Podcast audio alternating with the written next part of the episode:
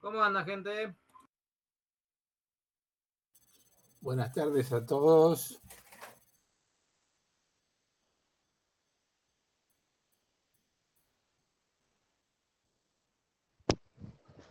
Buenas, ¿cómo andan?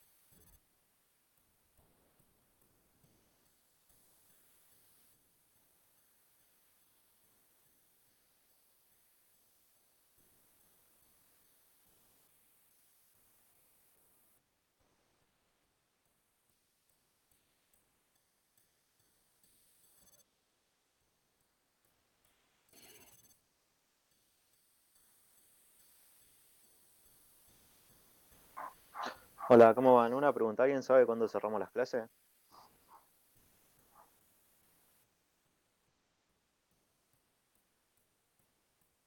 Esta semana.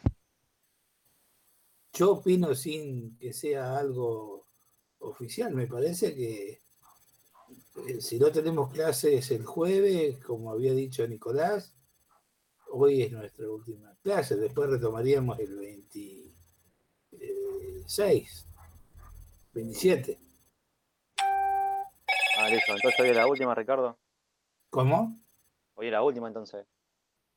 Eh, Nicolás dijo que era muy difícil que, que él diera a su clase del jueves, porque tenía exámenes. Así que si es así, hoy es la última. Es lo que yo entendí, ¿no? Listo, gracias.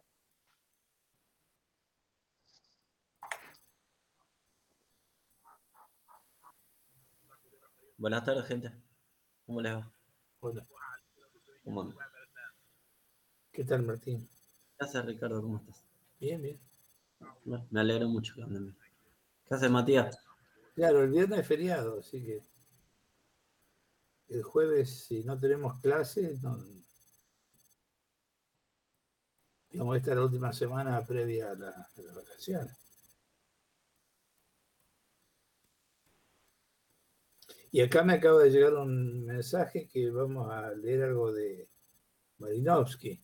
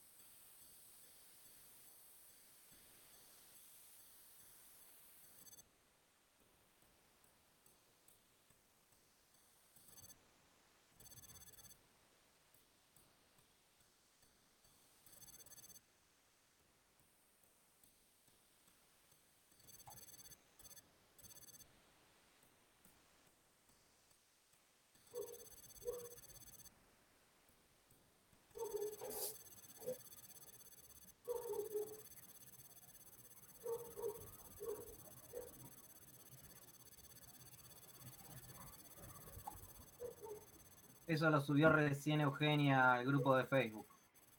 Es un PDF de 12 páginas.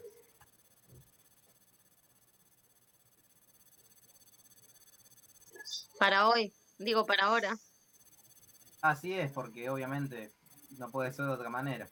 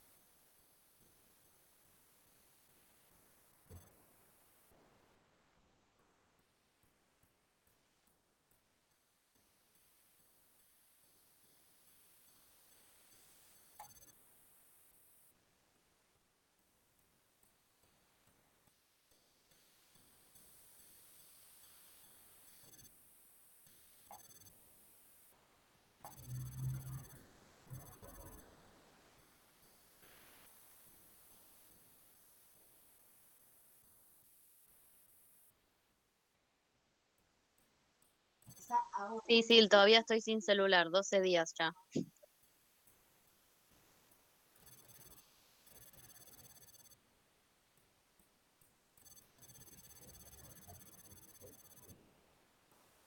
Por eso no comento nada en el grupo.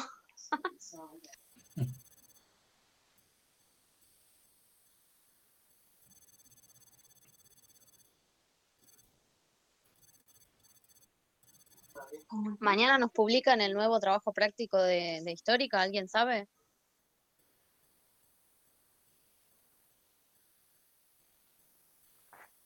Tengo entendido que el jueves.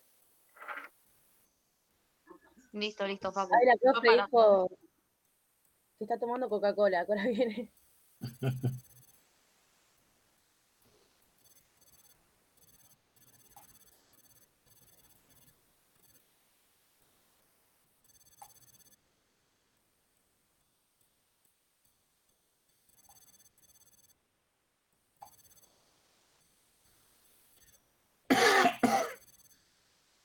¿Y a dónde hay que abrirlo al, al archivo? En Facebook. ¿No? Pregunto por ignorancia, Matías. No, no hay problema, Ricardo. Nadie, nadie sabe todo. ¿Qué No, no, pero vos sabés mucho. Este, no, yo no soy, no soy un carajo. Este, lo podés abrir del link que pasé yo al chat o desde Facebook, que es lo mismo. Ah, bien es el mismo archivo, si vamos a Bien, sí, sí, sí, sí. Pero preguntaba por la accesibilidad. Es lo mismo. Bien, gracias.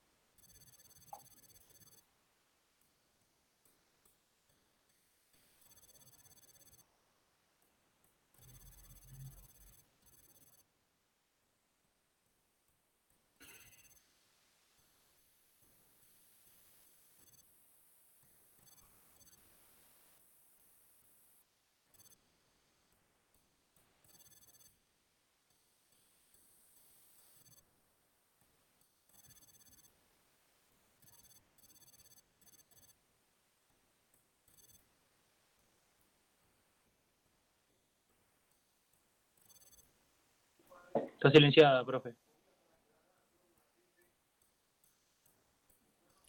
Sí, la tecnología no es lo mío. bueno, buenas noches, ¿cómo están? Buenas noches. Hola, profe. Hola. Bueno, Buenas noches. buenas noches. Gracias por la concurrencia.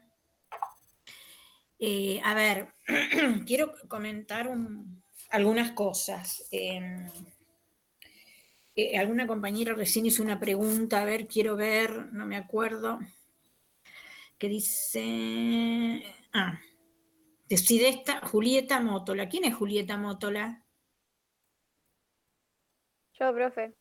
No te veo. No, no, no tengo cámara. Bueno. Si no se me el celular.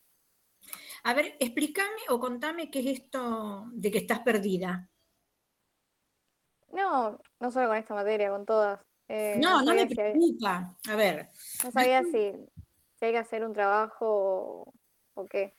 no te estoy haciendo imputación. Bueno, habíamos quedado que los había, los y las había convidado a que hiciéramos un trabajo colectivo de escritura con la posibilidad, digo, mi deseo de que lo publiquemos, pero a ver, no es una cuestión hedonista ni nada, sino simplemente para dejar un registro de este momento tan tremendo de la humanidad que no tiene antecedentes, porque estuvo la guerra, la, perdón, la gripe española, no sé, las siete plagas de Egipto, pero eh, yo decidí, eh, ni lo consulté a la directora de la Escuela de Historia, con todo el respeto que le tengo, ni al decano ni a nadie, porque, a ver, hay libertad de cátedra y mm, respetuosamente por los colegas que estén haciendo esto,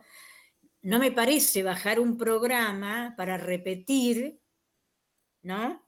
Situaciones de a ver cómo se construye la antropología, bueno, sobre todo la antropología, ¿no? Que es una ciencia que habla de la cultura y entendiendo que la cultura es la forma de producir y reproducir la vida social. Frente a esto, a mí lo que me interesa, ahora busqué un, un apunte que tenía de Bronislav Manilnowski, eh, sí creo que se lo subí recién, o no, porque mi computadora está andando cuando quiere, no sé qué le pasa. Ha de estar hipotensa como yo la computadora, así.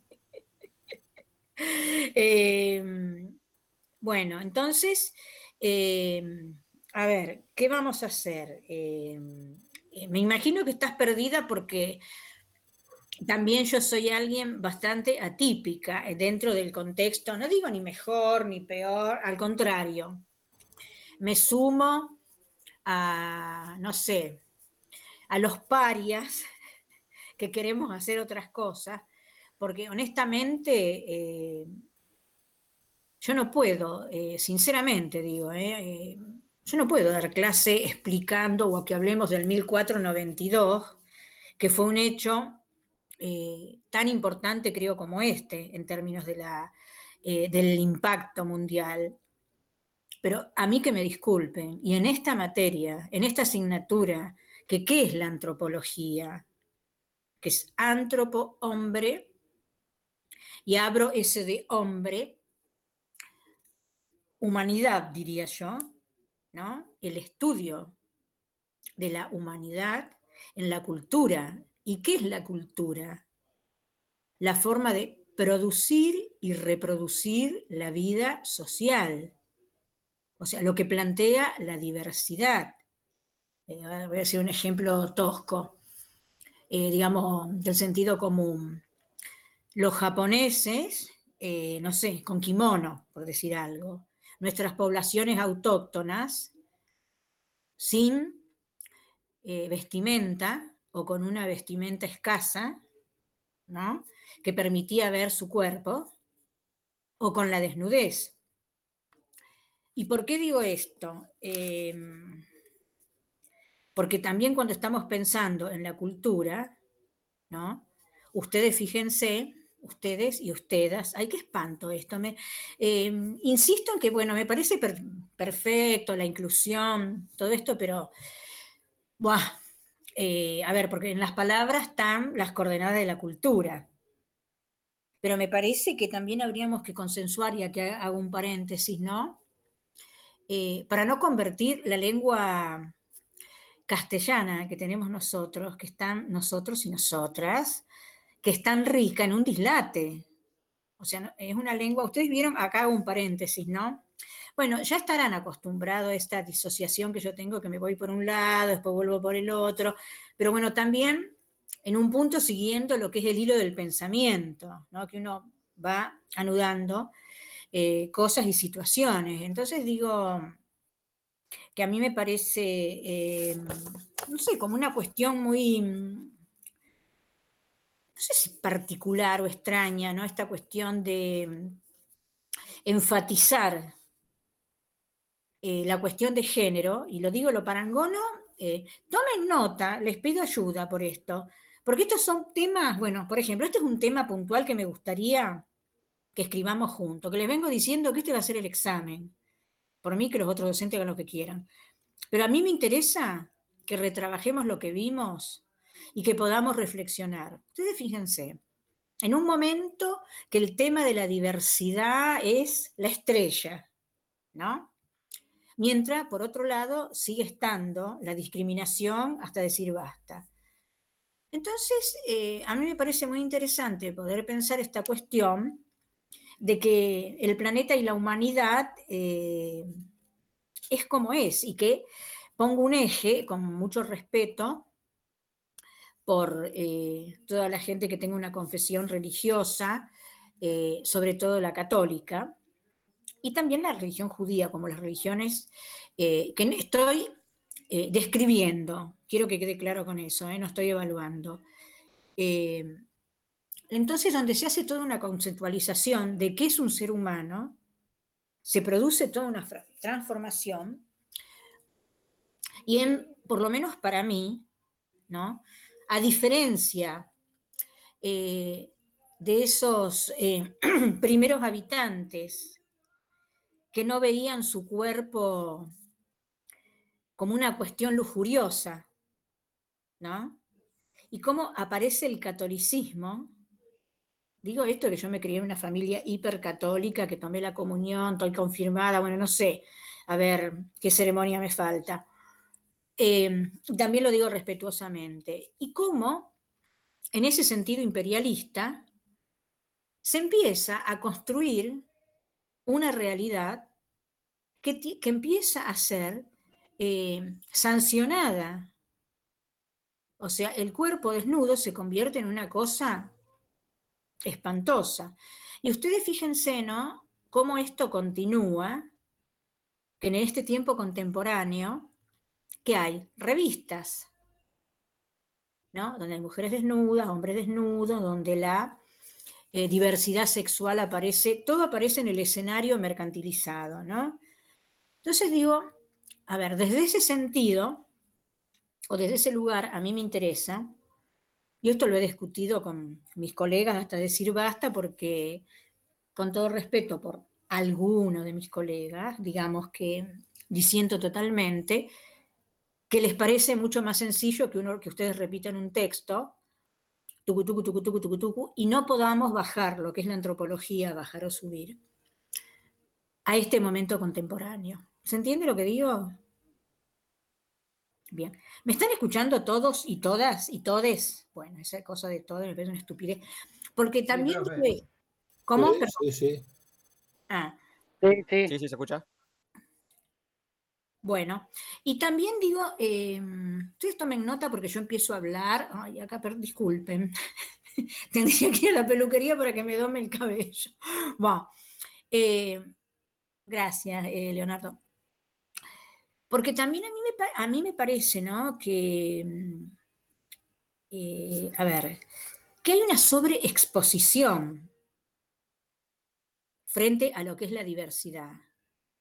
Y a mí no me suena como una cuestión de inclusión, porque lo que está incluido está naturalizado. Alguien que camine, le falta una pierna porque nació con una pierna menos, no está toda la gente diciendo, ¡Ah! parece un monstruo, le falta una pierna. No, ya está, está incorporado. Y vuelvo a decir esto, ¿no? Del siglo VII antes de Cristo, que la diversidad sexual existió.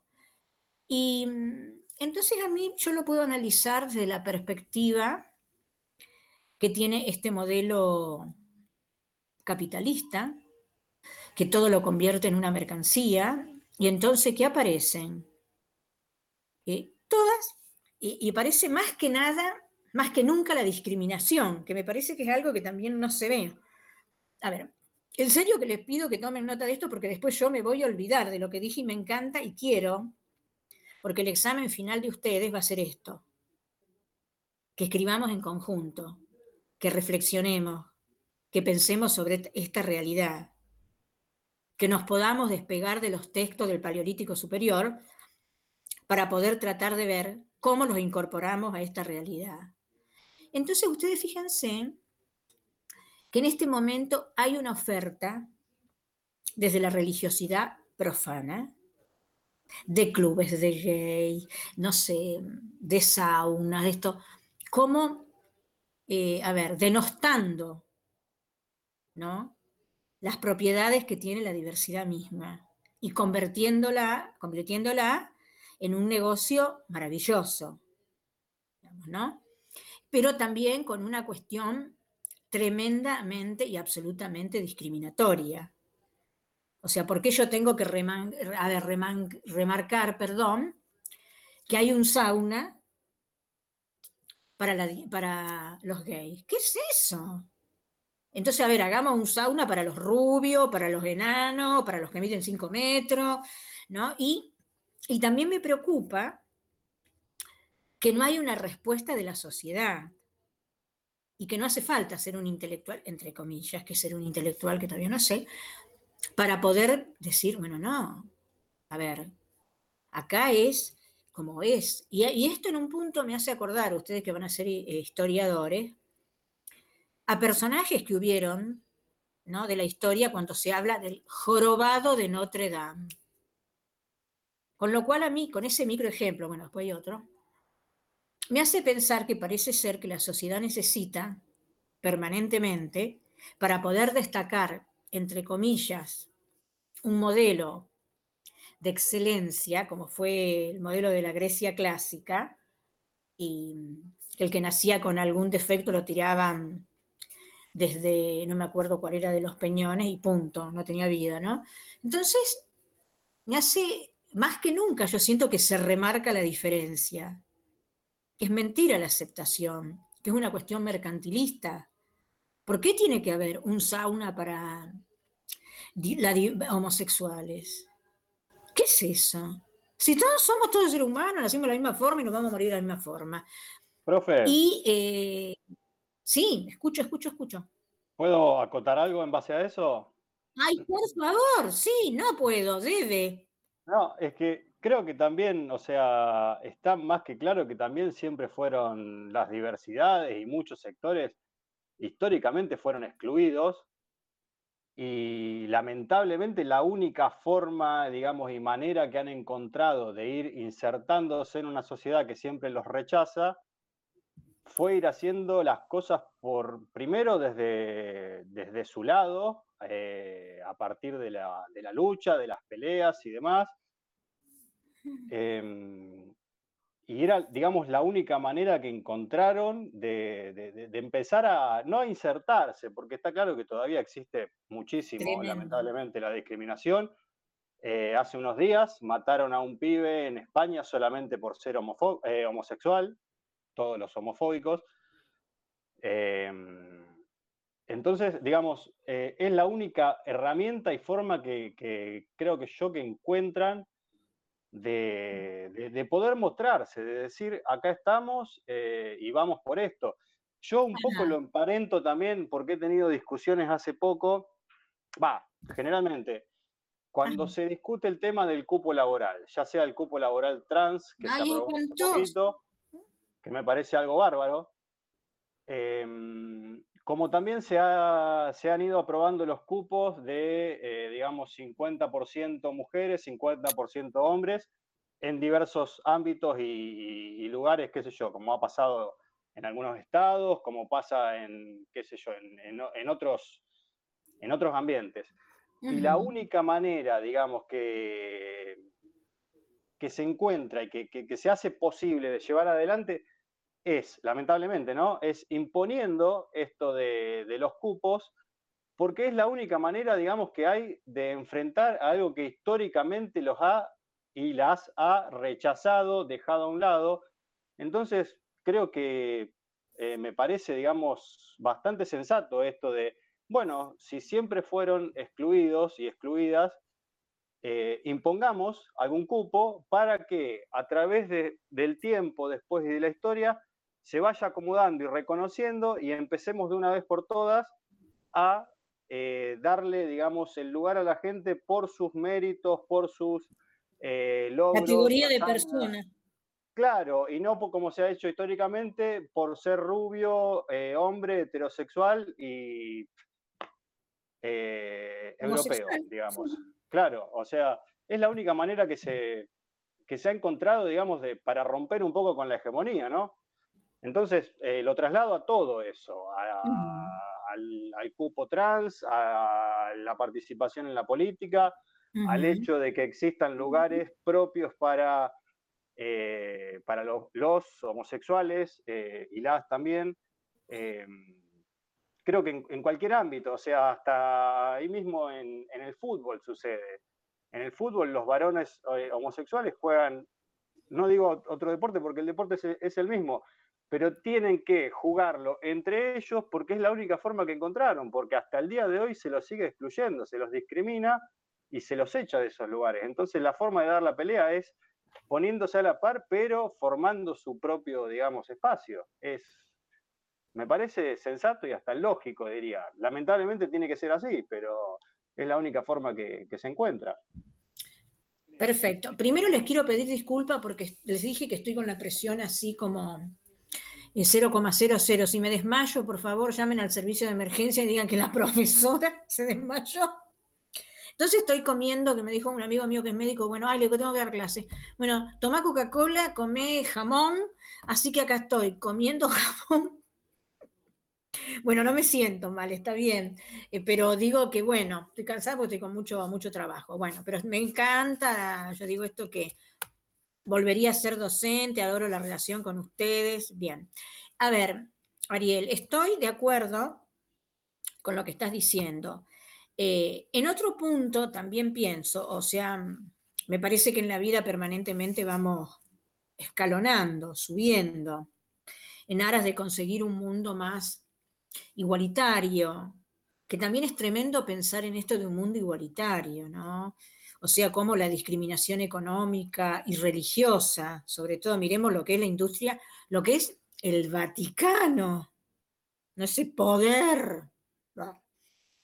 Entonces, eh, a mí me parece, a ver, que te dé un lugar porque sos diferente, a mí me para en un lugar de superioridad, en el sentido de que puedo demandar, porque pareciera ser que si yo no soy homosexual, conservo la pureza de la especie, por decirte algo, y esto lo concateno con la religión católica, evangélica, judía. No hay religión que avale, que sostenga, ¿no? Que no se meta, ¿no?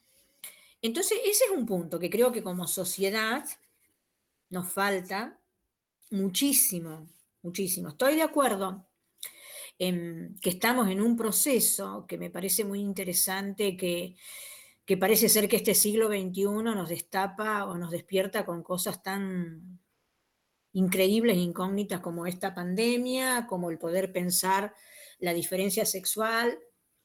Y también pienso, eh, ¿no? yo siempre digo que no hay nada nuevo bajo el sol, hay un proverbio ahí, porque la homosexualidad desde Ricardo, usted que ustedes hacen historia, Ricardo Leiva, tremendamente en la carrera, que por eso no fui abogada, me hubiese encantado ser abogada, pero no soporto la historia y desde el pasado. Bueno, lo mejor de posgrado se me ocurre y soy abogada y ya está. Eh, pero lo que digo es esto.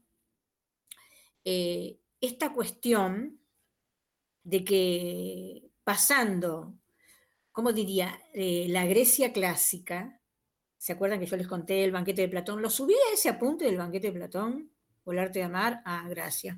Sí, porque tengo cuatro cátedras, chicos, les agradezco que si empiezo a hablar cómo se hacen los zapallitos rellenos, eh, díganme que me equivoqué porque estoy pasado de rosca. ¿no? Bueno, es más, yo creía que hoy no había clase porque era, empezaban las vacaciones, qué sé yo, entonces, guau. Pero lo que también digo que, a ver, vivimos en una sociedad eh, que primeramente es, eh, ¿cómo diría? Altamente prejuiciosa. Y el prejuicio circula en relación al poder económico, digamos, ¿no? A ver, ¿quién puede y quién no puede? Porque, por ejemplo, mientras eh, todo lo que tiene que ver con el movimiento, no me gusta decir gay, de la diversidad sexual, que son los grandes modistas, las grandes... Mientras eso produce, ¿no? Una cuestión económica importante, nadie habla. O sea, también poder, a ver, ¿qué nos rige en este momento como sociedad? ¿No? El eje, siempre poder pensar. ¿Qué nos rigen? Los valores.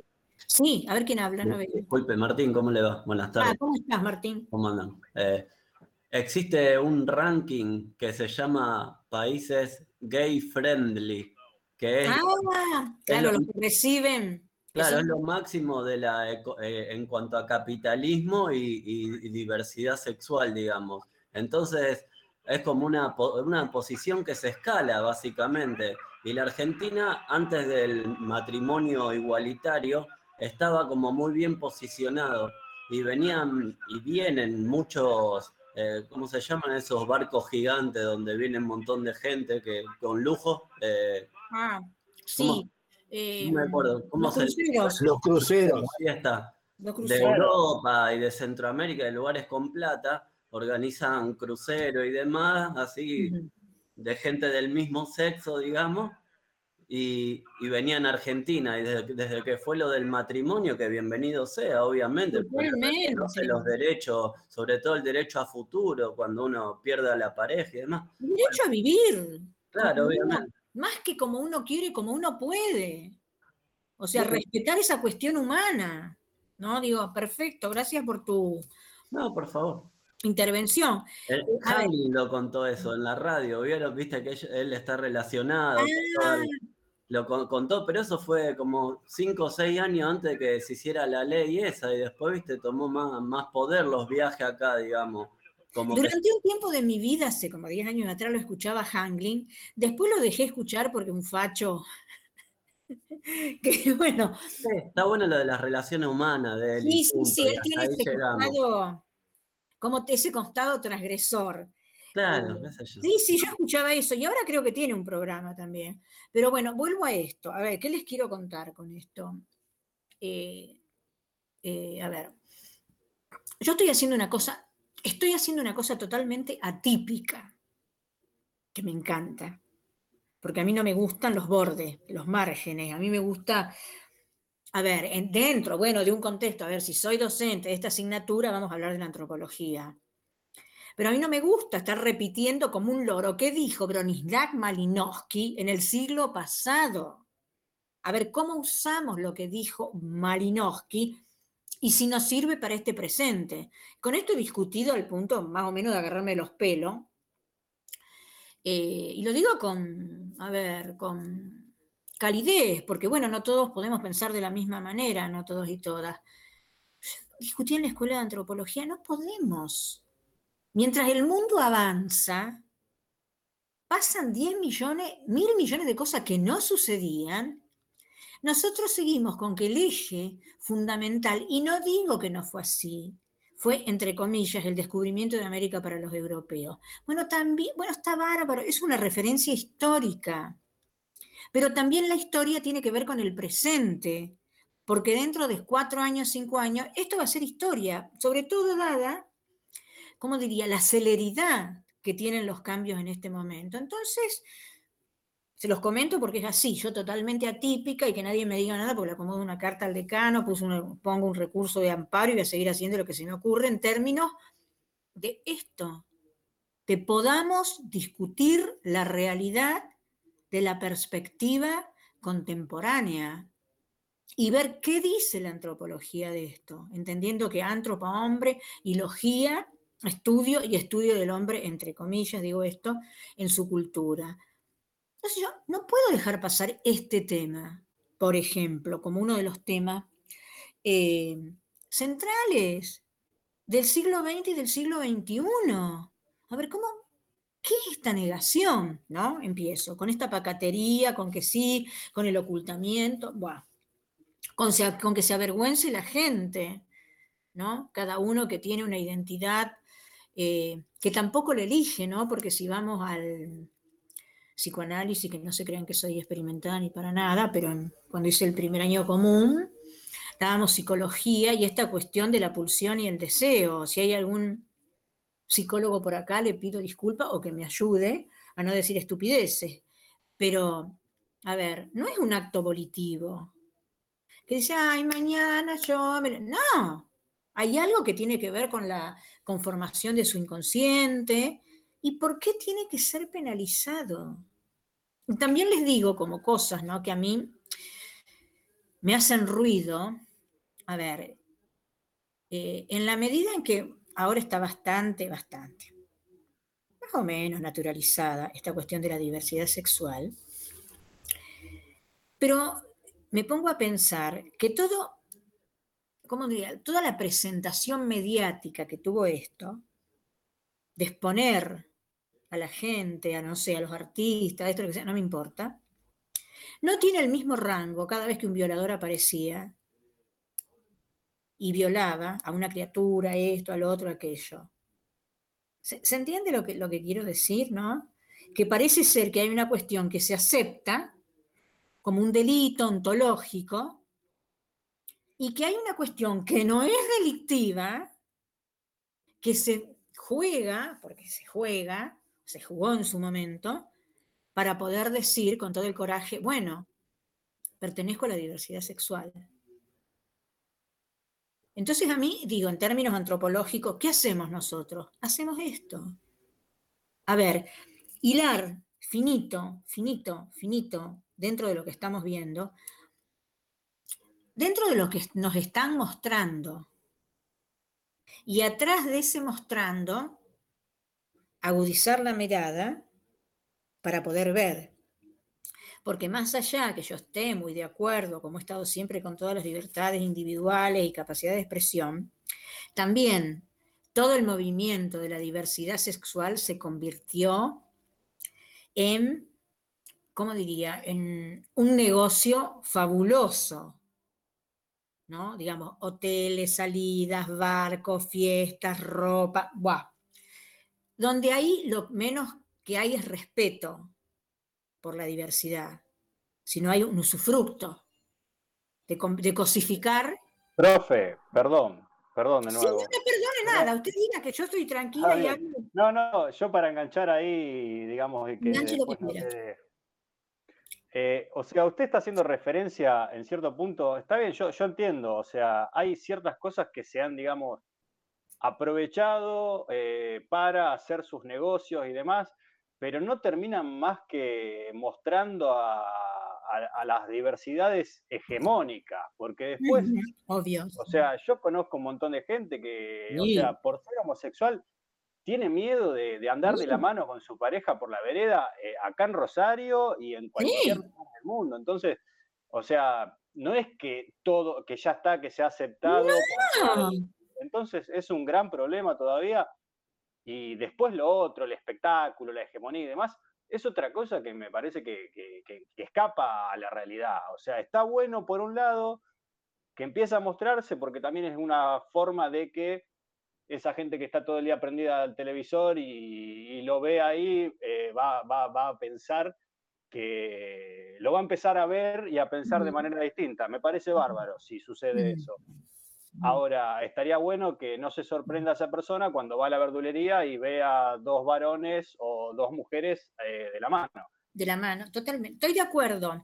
Eh, lo que estoy totalmente de acuerdo. Lo que sí sigo pensando, que me da muchísima. Eh, no sé, sí, creo que yo les conté que tuve un amigo que se murió, se infartó. Porque su familia, que era una familia súper tradicional, cuando se dio cuenta que él era gay, bueno, lo volvieron loco, se terminó infartando, se murió con 25 años. Un espanto, un amigo de toda mi vida, una cosa dolorosísima, espanto. Bueno. Eh, pero también, eh, a ver, Perdón, se me ocurre hacer eh, notar que debe existir una adecuada eh, separación entre lo que es la diversidad sexual, que puede obedecer a un cúmulo de, de razones, como ya lo hemos visto y lo hemos charlado en otras ocasiones, y después la utilización comercial seguro, de esa misma diversidad. Esa es totalmente. otra cosa. Sí, De igual modo, también el, el tema de la vestimenta, bueno, eh, eh, eh, se tomó como algo natural que en América el indio anduviera sin ropa, pero la iglesia no toleraba esa situación no, no, porque tenía otra formación y veía la desnudez como pecaminosa. Entonces lo iba a repeler siempre a eso. Y, y- y tanto lo hizo que, que se pasó a otro extremo, porque ya eh, eh, cualquier, eh, digamos, muestra de la mujer sobre todo era considerada un acto lascivo. Tenía una persona de mucha edad ya cuando yo era joven, aunque me siento todavía en la misma Perdón, voy a hacer una intervención. todavía, eh, todavía era, era mucho más, tenía mucho más, más, más edad que yo. Y se, me contaba esto que se los relato porque eh, eh, es para reírse porque eh, por, la, por la inocencia que tiene el relato. Pero se reunían donde paraba el colectivo para ver las pantorrillas de las ¡Ay, sí! Escuchar esas cosas. colectivo. Sí, las mujeres que eh, bajaban del colectivo. lo, lo- lo ponemos hoy a la luz de Mm, lo que estamos viendo y es una realidad totalmente ajena. Pero bueno, hubieron esas cosas producto de, eh, eh, de- del hecho de manejar mal la información y manejar mal la formación de los hombres y las mujeres. Bueno, porque tuvo, Ricardo, me encanta y estoy de acuerdo con lo que dice, pero ahí se jugó la iglesia. La cualquier iglesia, ¿eh? no estoy diciendo solamente la católica, ¿eh? Sí. como poner esa cosa punitoria de, a ver, de qué era lo pecaminoso y lo no pecaminoso. Entonces crear todo un estatus y una estructura muy embromada. Y usted fíjese cómo ahora empezamos a encontrar toneladas de curas eh, abusadores. Digamos, en esa cosa que hay alguien que está en una situación de mucha carencia afectiva de lo que le suceda, se entrega a alguien, ¿no? Le entrega a su confianza y termina pasando esto. Con lo cual, Claro. El lo que siempre es que- pienso. el tema es que la confianza del que se entregaba era defraudada por, alguien, también, que, ¿eh? por alguien que era perverso. Total, bueno, pero eso sigue existiendo, ¿eh? Y desgraciadamente, gracias a Graci, y a ver, y gracias eh, a Graci, y, Ay, que- sí. que, que para meterlo preso tuvo que haber eh, eh, varias intervenciones hasta la Corte Suprema de Justicia, que mediante eh, órdenes de la Corte Suprema de Justicia no se le hacía caso y seguía en libertad. Es una cosa increíble. Y bueno, pero si uno eh, rescata vieja documentación de la Santa Sede cuando venía a. América, eh, había orden de que prohibía a los eh, frailes eh, azotar a los indios. ¿Pero, pero por qué le prohibía a los frailes azotar a los indios? Porque ya los azotaban. Entonces decían, bueno, terminen de azotarlos. Y ni aún así se lograba el cometido.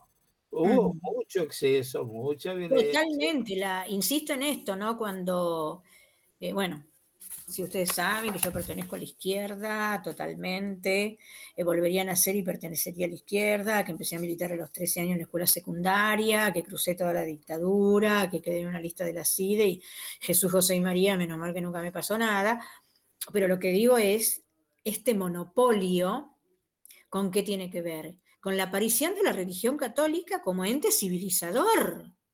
¿Civilizador de qué? A ver, con ese atropello imperialista, ¿no? Entonces me, me parece interesante que también para poder pensar en este presente, ¿no? Podamos revisar qué pasaba, entre comillas, en el pasado. Porque esta cuestión que parece mentira, que en el 2021 el hombre ya llegó a la luna, qué sé yo, no sé, capaz que está ya instalado, bueno, no estoy instalada, demasiado interesada, cocinando y teniendo hijos, acá estamos discutiendo qué sucede con, entre comillas, la, la santidad de las personas. Mientras aparece al lado un delincuente, eh, como, pueden, como, es, como son cualquiera de las empresas multinacionales que hambrean a medio país, ¿qué medio país? A todo el continente latinoamericano, lo que determinan como el tercer mundo y son los héroes del planeta. A ver, no sé si, si logro explicar lo que quiero mostrar. Eh, y, y a ver, les digo esto. Eh, vuelvo a esta situación de decirle, eh, soy atípica como docente. A ver, insisto en esto, no me interesa que me cuenten qué hizo Bronislav Malinowski cuando llegó. De paso, ¿alguien les contó algo sobre Bronislav Malinowski? ¿En los, en los teóricos? Bueno, yo les cuento algo. A ver, digo esto, hago un paréntesis. Malinowski era un antropólogo que se le ocurrió ir eh, a los mares del sur, donde había eh, una eh, práctica que tenía que se llamaba el Kula, con K, que era un intercambio de, no había moneda, ¿no? Entonces, el intercambio que se hacía en términos de lograr, eh, no sé si diría, conseguir cosas, yo hacía una vasija y me la cambiaban, qué sé yo, por una papa, digamos, ¿no? Así lo estoy diciendo a grosso modo. Ahora les justamente había bajado este apunte para que lo viéramos. No, porque fue uno, Malinowski fue alguien, fue alguien que funda esta, lo que nosotros decimos la etnografía, la descripción escrita de una cultura, que es lo que acabamos de hacer. Porque nosotros estuvimos en 1952, tuvimos 50 minutos hablando de cómo es contemporáneamente la forma de producir y reproducir la vida social. ¿Se entiende lo que digo? A nivel planetario. Entonces, bueno, por eso yo soy una apasionada. Ay, dejen historia, perdónenme, en antropología. No, no, porque yo les digo, sinceramente, no, no, es un descubrimiento, no, no, es una cosa tan fascinante que no tiene límites, ¿no? Que no hay, porque no hay nada por fuera de la cultura. O sea, ¿y qué es la cultura? La forma de producir y reproducir la vida social. Entonces, es tan interesante. No, no. Yo una apasionada, vuelvo a nacer y sería antropóloga de nuevo. ¿no? Una cosa. Bueno, entonces, ¿qué digo? Que mm, en términos de, a ver, de estas culturas que hubieron totalmente diferentes, con prácticas total, por ejemplo, ¿quién, ¿quién convierte el cuerpo en una cuestión impura? El desembarco de los misioneros en los lugares que conquistaban, ya sea en Asia, en África, alguien que no tenía una conducta siniestra por ver un cuerpo desnudo, porque no estaba erotizado como lo erotiza el mundo occidental y cristiano, diciendo que tiene que estar tapado y lo que está tapado es lo que produce la incógnita. Entonces, eh, a mí me parece tan interesante, ¿no? Poder hacer ese recorrido de ver cómo este mundo en el que habitamos fue cambiando y cómo, eh, y que es muy interesante, ¿no? Que lo vengo pensando ahora, que tengo por ahí a veces un poquito más de tiempo, cómo la imagen corporal se convirtió en un eje de poder, de dominación, pero digo esto desde la sexualidad, no desde la inteligencia, del aprestamiento en términos de bondad, no, no, no, no, no, no. Cómo ahí se construyó, ¿cómo diría? Como una identidad no sé, eh, especuladora, ¿no? Eh, en términos de todas esas poblaciones indígenas, y aparte indígenas, que está mal dicho porque solamente indígenas son los que denominaron acá porque se creían en América que habían llegado a las Indias, o sea, de cualquier población que no fue occidental y cristiana, ¿no? esa idea de que aparecen los misioneros y que están en África y que todavía están en África y que van, y que van haciendo una conceptualización tremenda y espantosa porque parece ser que un cuerpo desnudo, que es maravilloso, que es divino, que uno, fíjense, eh, a ver, hago una comparación, el renacimiento,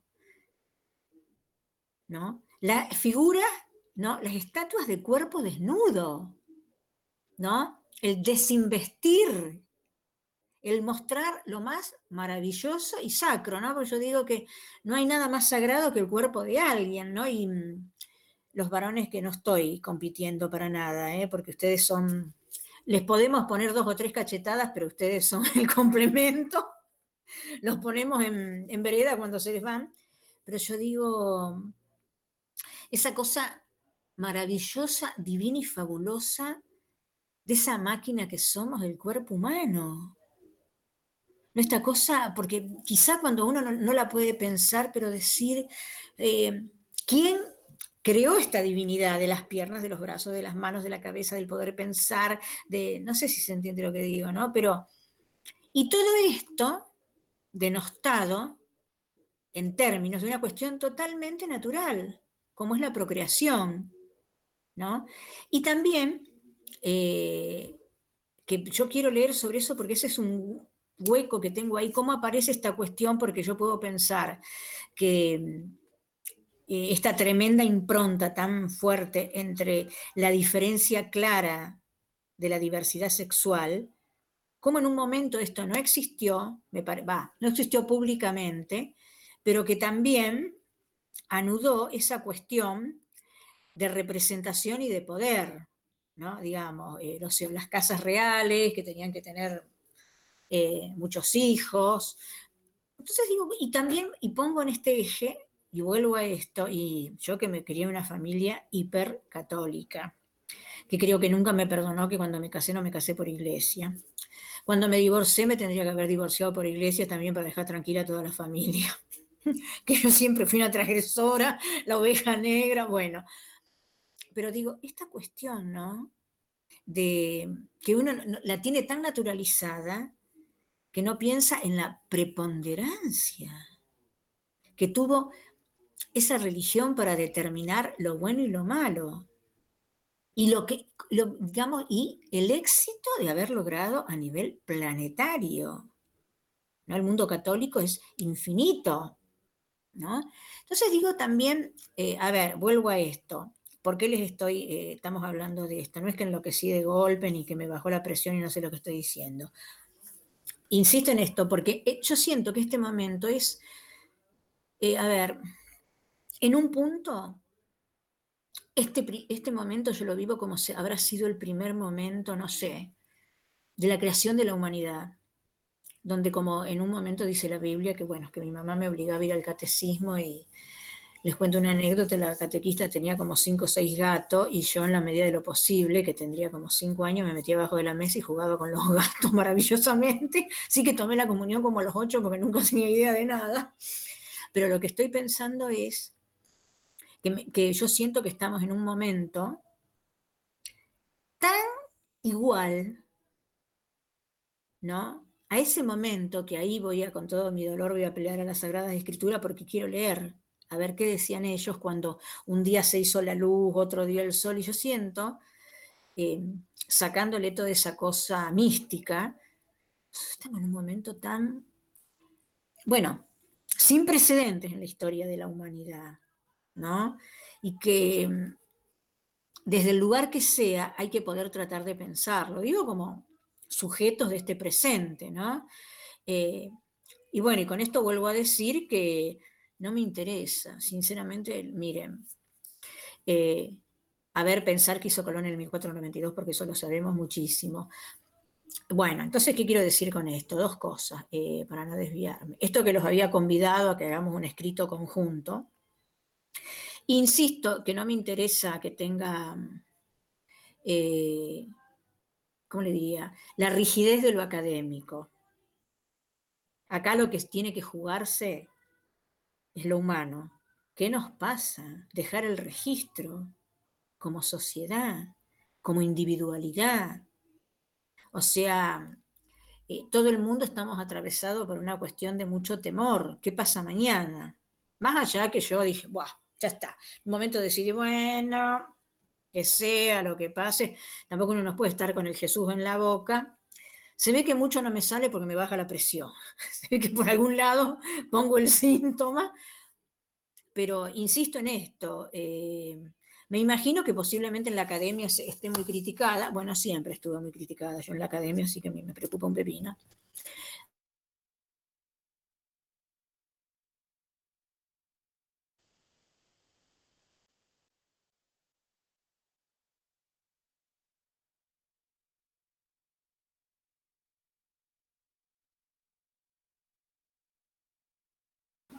Seguimos, Ricardo.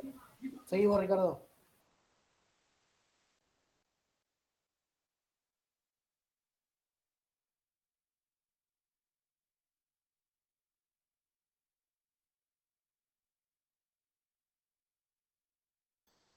Por ahí nos escucha. Eugenia se nos. No, no, salió, salió, se, se le salió la conexión. Pero yo creo que a lo mejor ha sido un, algún gesto que hizo ella, algún cablecito que tiró, algo. Falta Kai poniendo ¿De ella o de la compu el cablecito? Falta Kai poniendo la musiquita, como hizo la. no lo podía creer, que me hizo morir de risa.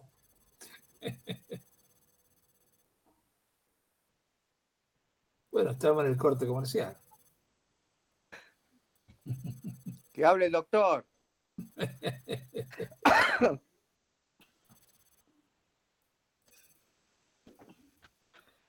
Acá, está, acá está, acá está. Está muteada, profe, está muteada, no se escucha. Disculpen. Ya les dije que yo soy gallega, así que bueno. Se lo había escapado. Y pasé la mano así sobre el teclado y casi me dio un ataque porque desaparecieron todos. Bueno, pero yo les vuelvo a decir que yo soy así una gitana andaluza, así que ¿qué quieren? No se puede todo en esta vida. Y vieron que nosotros los españoles tenemos, y españolas, toda una cuestión de que nos falta, así, bastante.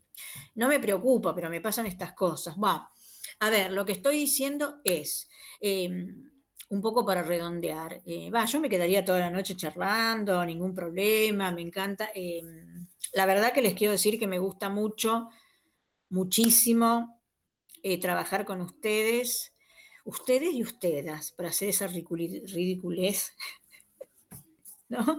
Em, porque, em, porque siempre en general hay estudiantes este, con mucha diversidad de edades, que tiene que ver con diferentes experiencias, y aparte a mí me encanta que haya muchísima gente muy joven, porque también aprendo muchísimo, ¿no? Y mm, entonces si me tengo que quedar dando clases hasta 2 de la mañana, yo chocha, encantada de la vida, eh, me gusta mucho y también, bueno, eh, ya estoy acostumbrada a tener escándalos porque yo soy, insisto en esto, soy disruptiva. Me interesa que trabajemos sobre esto, que podamos lograr un escrito sobre esto. Que lo que voy a decir es que todo el mundo tiene la regularidad y que todo el mundo quiero que participe en este escrito colectivo que vamos a hacer, que después eh, les voy a enviar una serie de, a ver, de líneas por donde me parece que podríamos trabajar y escribir abierta a que cada uno diga, bueno, no, pero a mí me gustaría hablar sobre esto, sobre el otro, porque, a ver, si antropología es una materia que trabaja, o es una ciencia que trabaja sobre la diversidad sociocultural y lo que nos pasa a los seres humanos, bueno, perfecto. Yo quiero dejar esa huella. ¿Qué nos pasa en este momento? Inaudito del planeta. Que al decano le guste, no le guste, me importa un pepino. Punto. Ya está. Que de paso se lo dije, porque además yo sé así. Una vez que digo las cosas, después este, le voy a pedir después al doctor Leiva que me represente.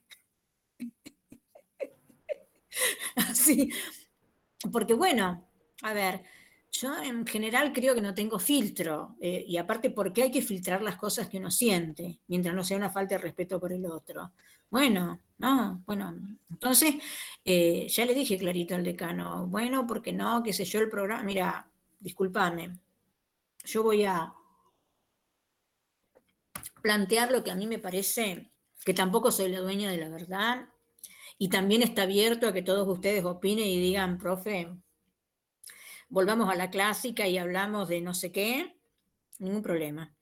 Pero sí, eh, a ver, eh, como varias cosas en esto, ¿no? Digo que ayúdenme y tomen apunte, porque tómenme apuntes y después díganme de las estupideces que yo dije o no, las locuras, porque con las cuatro cátedras, eh, los otros días en una cátedra empecé a hablar de otra materia y me dijeron, profe, nosotros somos del taller de tesina. Yo así pasada de roca. Le dije, bueno, chicos, aprendieron un par de cosas que era de otra asignatura, ¿no? O sea, tengo toda la onda, pero digo que a mí me interesa, yo en esto no quiero ser blanda y me importa un pepino que diga el decano, el rector, lo que sea, pero no se puede, a ver, no hablar de esto. Porque, insisto, les va, es mucho más fácil que les baje la bibliografía, lean a Malinowski, esto y repítamelo. ¿Qué es esto? Entonces estoy, y esto lo estoy haciendo con, con las cátedras que tengo en, comunicación social, en trabajo social, que les doy el taller de tesina, y que, bueno, por eso estoy muy excedida en trabajo, porque hay más o menos 160 estudiantes entre las dos cátedras, y cada uno tiene un tema de, de, taller, de tesina por ahí diferente, entonces, eh, más allá que puedo estar acostumbrada y entrenada, pero es un tema, y sobre todo que yo los convido a, como comunicadores sociales, ¿no?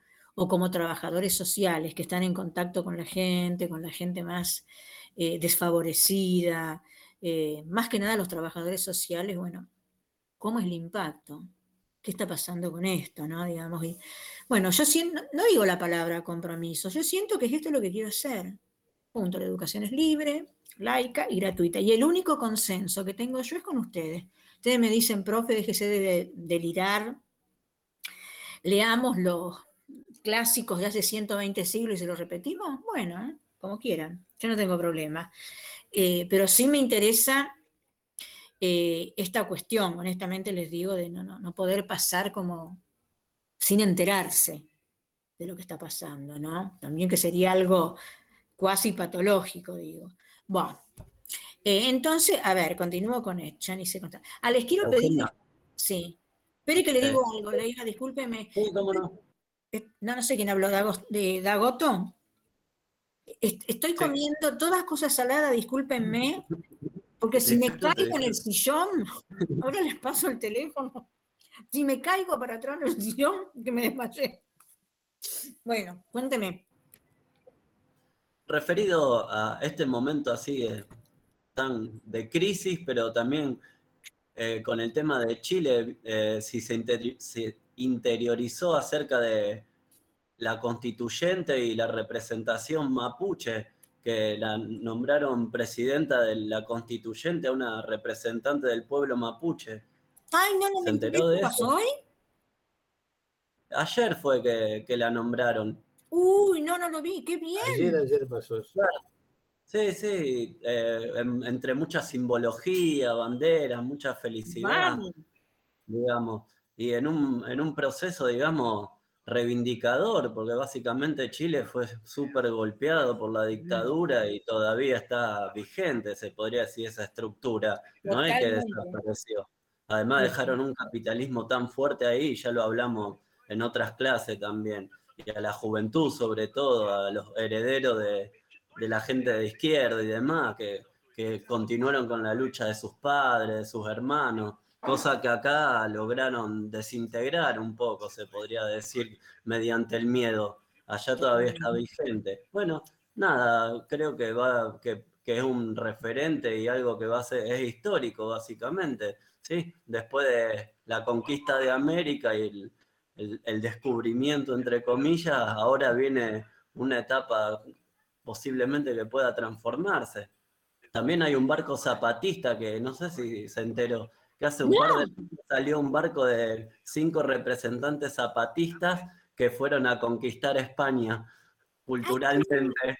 Sí, están en proceso, estarán por llegar y cuando ¿Y lleguen... eso que está escrito en algún lado, algo así? Sí, lo va, lo va a encontrar. Si quiere, le, Ay, le- sí, le por favor. esas cosas. Yo no quiero ser pesado, digo, porque No, perdón, tanta confianza, pero capaz que le interesa. Me interesa, les digo algo, plena libertad para mandarme lo que quieran. Si están de acuerdo conmigo, que bueno, se dan cuenta que estoy súper parada en la izquierda. Si están paradas en la otra orilla, no me interesa. Me comprometo a publicárselo en el Facebook al que le interese también. Que Ay, sí. Bueno, bueno, cómo no, me comprometo. Qué interesante, gracias, gracias por la... No, no, ¿por qué, por favor? Creo que es importante también Sí. eh, leer los antecedentes que tiene la, la persona que ha sido elegida en Chile como presidenta de la constituyente.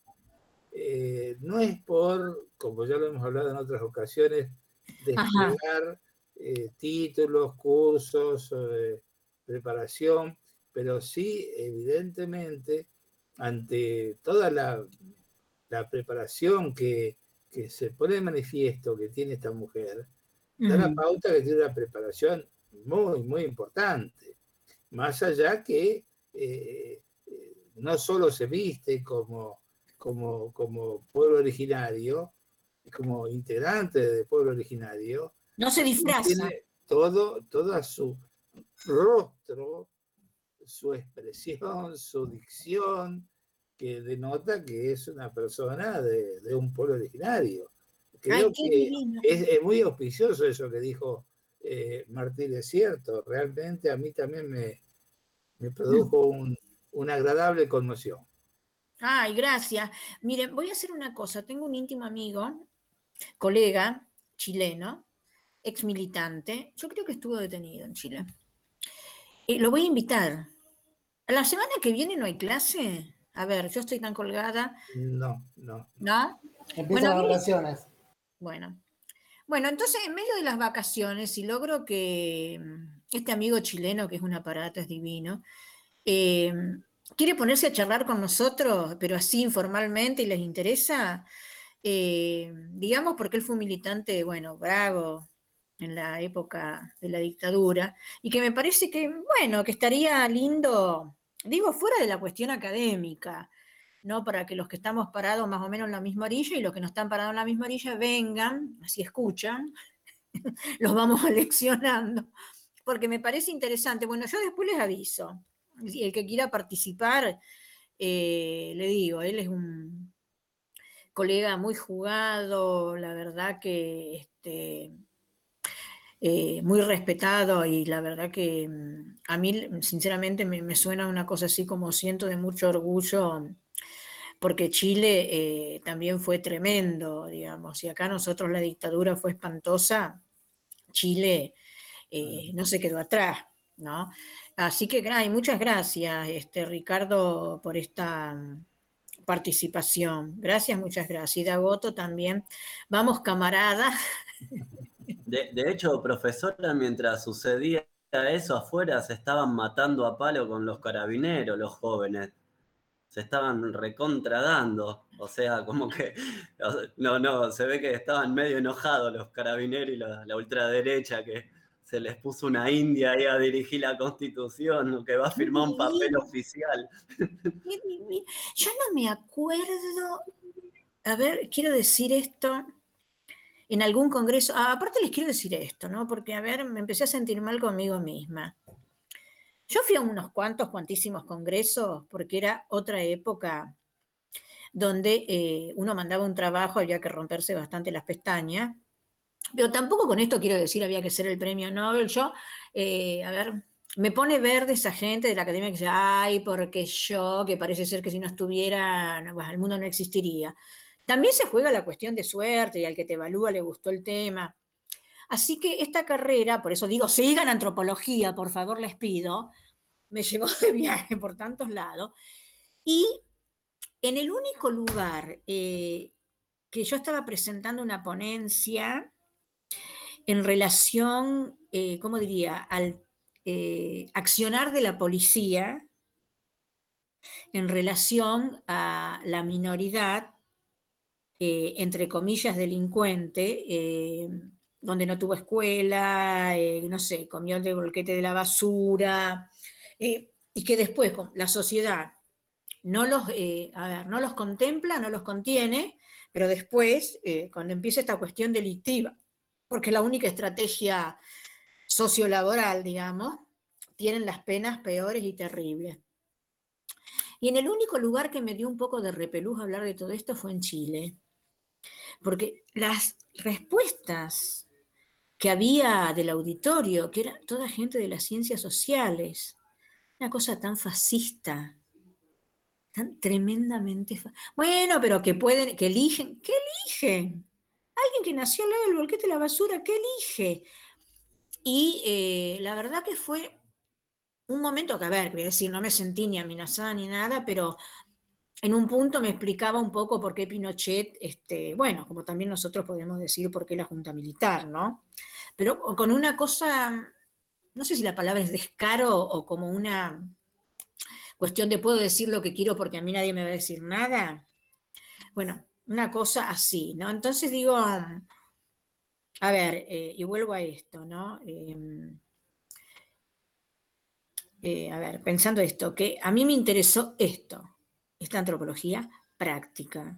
Me encanta cómo eh, se subieron a este trencito, porque, a ver, con mucho respeto por todo el mundo que de clase como quiera, insisto, yo no puedo hablar del 1492 y, bueno, si la, pinta la niña y la Santa María, o como cosas que son el bastión de la antropología, porque el mundo cambia, camina, ¿no? Es otra cosa.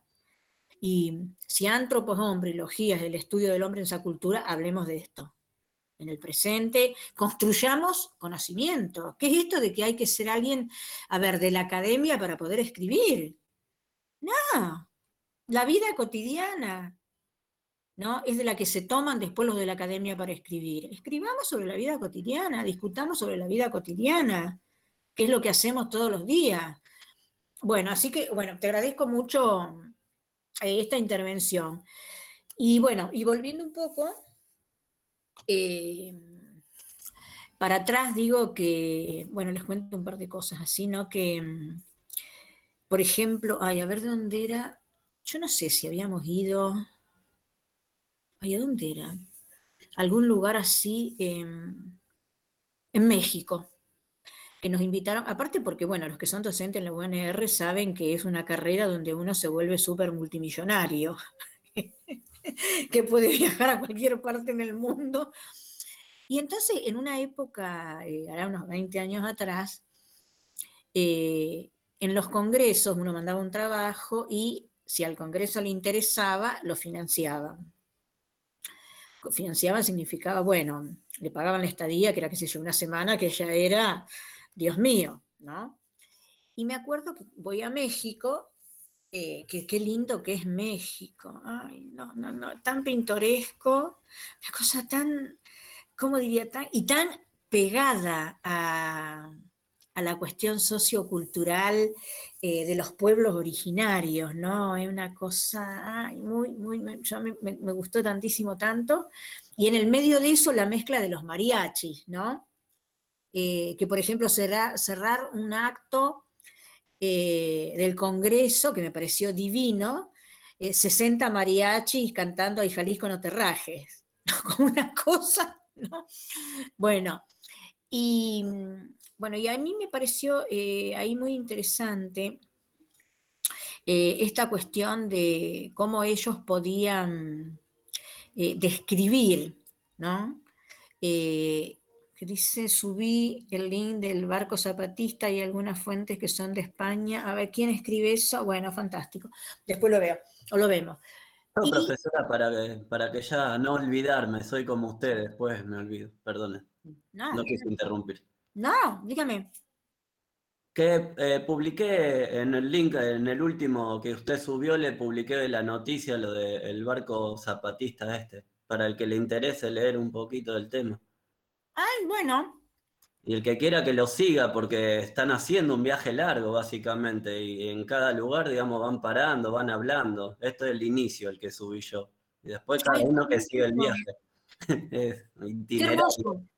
Bueno. Porque mm, en la medida en que pude viajar así por eh, América, nuestra América, eh, esa América de color que creo que dicen los quilapayunes, o ya no me acuerdo eh, cómo uno se encuentra con la propia identidad.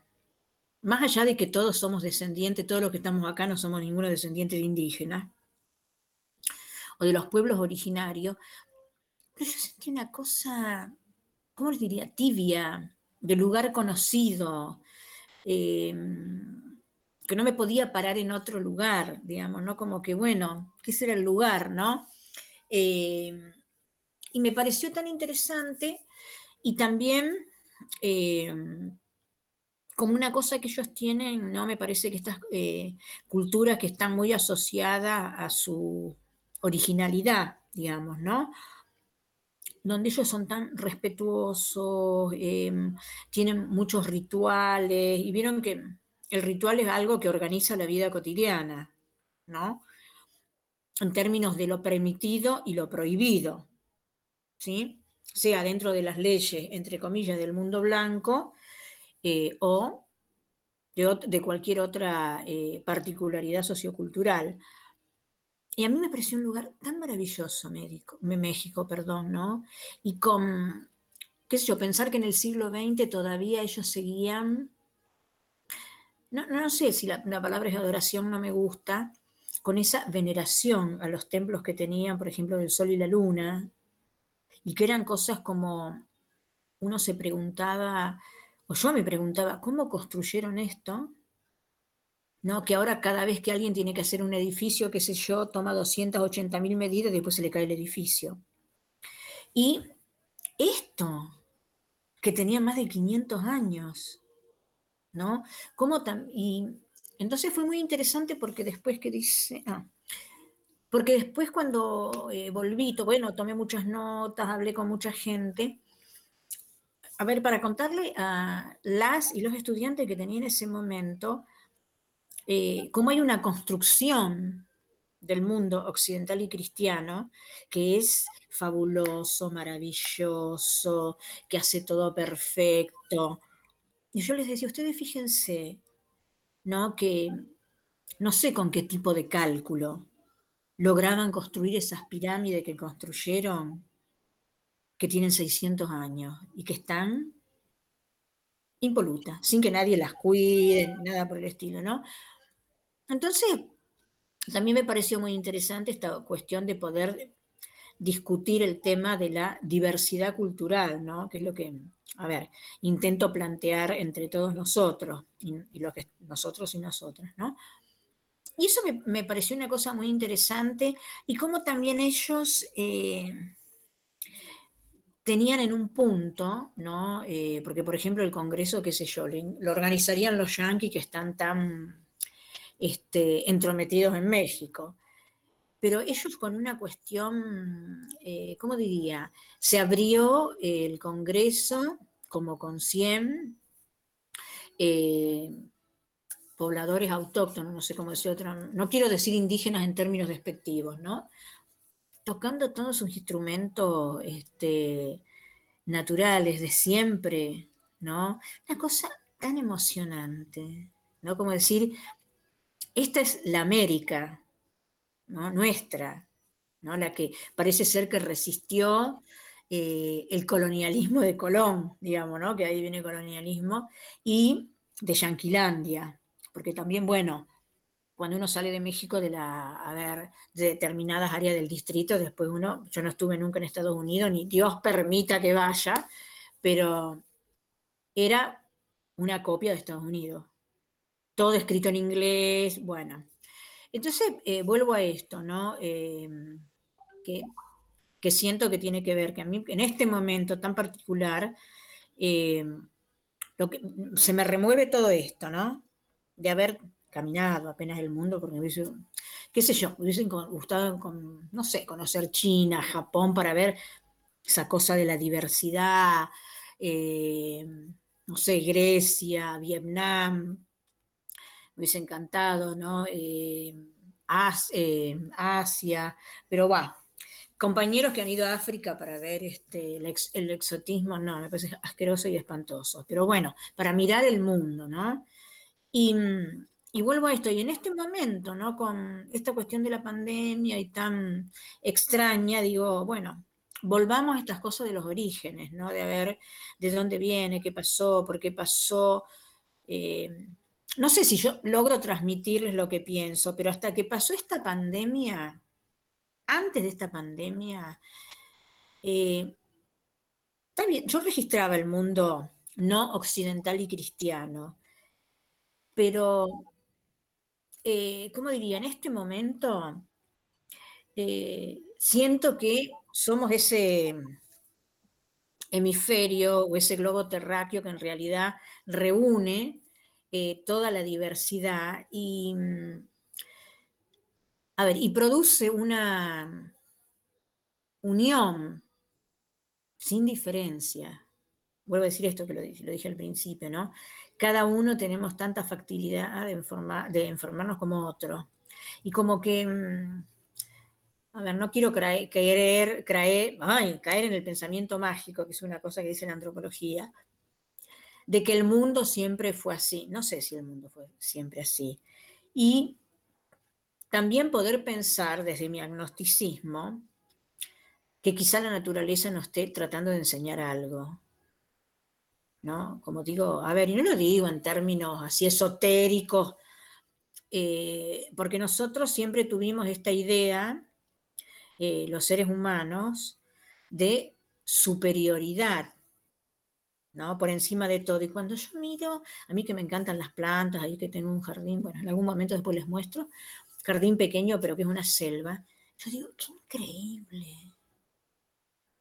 Esto, que se auto-organiza, ¿no? Que en invierno no sé qué cosa, que en verano no sé qué cosa, y que tengo una serie de pajaritos que vienen que se llaman gorriones, no sé si los conocen, ¿sí? No gorriones, horneros. Y yo digo, esa cosa de hacer el nido, no como cosas que yo reparo ahora, hacer ese nido de barro y ubicarlo de manera que el viento no entre porque están los pichones. ¿No? Y entonces, digo, sobre todo esto me, me interesa pensar, y nosotros los seres humanos nos creemos que estamos en la suma de no sé qué cosa. ¿No? Como que mm, también me parece que esta pandemia en un punto, insisto, y no quiero estar parada en el pensamiento mágico, nos viene a enseñar muchísimas cosas de nuestra precariedad. ¿No? Porque pensaba, sí, yo les conté que soy voluntaria. Sí. Eh, en cuanto a esto último que está, que está nombrando, eh, y con respecto a lo de los edificios que, usted ha visto en México, que se pueden ver también las ruinas de Machu Picchu, por ejemplo, en Perú, em, eso no solamente responde, digamos, al cálculo y demás, eh, sino también habla del conocimiento que tenían eh, esos pueblos eh, más allá de, la naturaleza, de la amabilidad con la que la trataban y cómo se metían y, digamos, una cierta eh, relación de, respeto, eh, que es algo que no se ve hoy en día en muchas de las, de las sociedades, y del conocimiento también, el, recorrido del sol, el aprovechamiento de las lluvias y demás. eso me parece algo, digamos, que, que por esta, digamos, cultura impuesta de, occidental y de, mostrarnos el imperio romano, el imperio griego y demás, eh, y, rebajar de alguna manera, porque es lo que se ha hecho con las culturas, digamos, originarias de acá de América. Totalmente. Eh, eso, digamos, es un poco impuesto por la cultura, pero si uno se pone a comparar y analizar, eh, yo particularmente creo que no, no, estamos para nada por, o sea, no estamos, me, incluyo, digamos, como, como americano. Eh, no estamos para nada lejos, digamos, de, las cosas, digamos, que se han, que se han ido, digamos, descubriendo de, esa, de esas culturas. Pero lo que le quería comentar, eh, con respecto al tema pandemia, ¿leyó la nota que salió hace unos días sobre la situación de la pandemia en África? Ay, no, ¿dónde salió? Salió, yo leí por lo menos una en página 12, pero vi que han estado replicando varios diarios.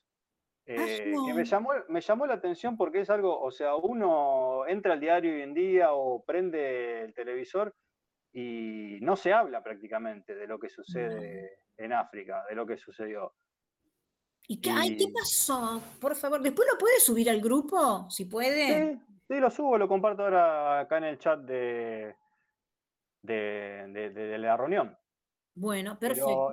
le, quería, le quería hacer un comentario con respecto a eso, porque se habla, o sea, cuando comenzó la pandemia, obviamente se hablaba de la falta de infraestructura, de, todos los problemas que trae históricamente África, porque ha sido sometida, digamos, de, la manera más guasa que, se ha, ha, visto en la historia en todos los territorios. Em, entonces, por ende, digamos, las expectativas eran, bueno, va a ser el continente más perjudicado, mayor cantidad de muertes, etcétera, etcétera, etcétera. Em, lo que sucedió, que esto, o sea, un poco alegra, pero tampoco, digamos, no, no, no, no, no o sea, no, no, no es que alegra, digamos, porque han sucedido muertes, obviamente, como en todos lados, pero fue un número, digamos, muchísimo más bajo. Si no recuerdo mal, andaba cerca de los 145 mil muertes en todo el continente, ah. que si uno se pone a comparar, por ejemplo, con Argentina, o sea, igual tampoco quiero comparar muertos porque me parece algo, digamos, bastante feo, pero a lo que iba, digamos, a las expectativas que había en cuanto a eso, y obviamente a través de los mecanismos COVAX y toda esa serie de iniciativas, que partieron en un primer momento de asociaciones y de organizaciones a partir de los países, digamos, eh, de las mayores potencias, que son las que tienen el, poder, digamos, de poder fabricar vacunas y, demás. Pero todo eso, digamos, terminó fracasando. Eh, no me llama la atención, obviamente, eh, de esos países no se puede esperar nunca más que actitudes egoístas, digamos. Eh, pero nada, y terminaban, digamos, explicando un poco todo esto en base a la población de, que, existe en África, que hablaba de, población más joven que otra cosa, digamos. Eh, también obviamente debe tener que ver con la mortalidad, digamos, eh, mucho más anterior que como sucede acá en América o en Europa. Eh, pero bueno, en fin, digamos, es una población más joven en promedio.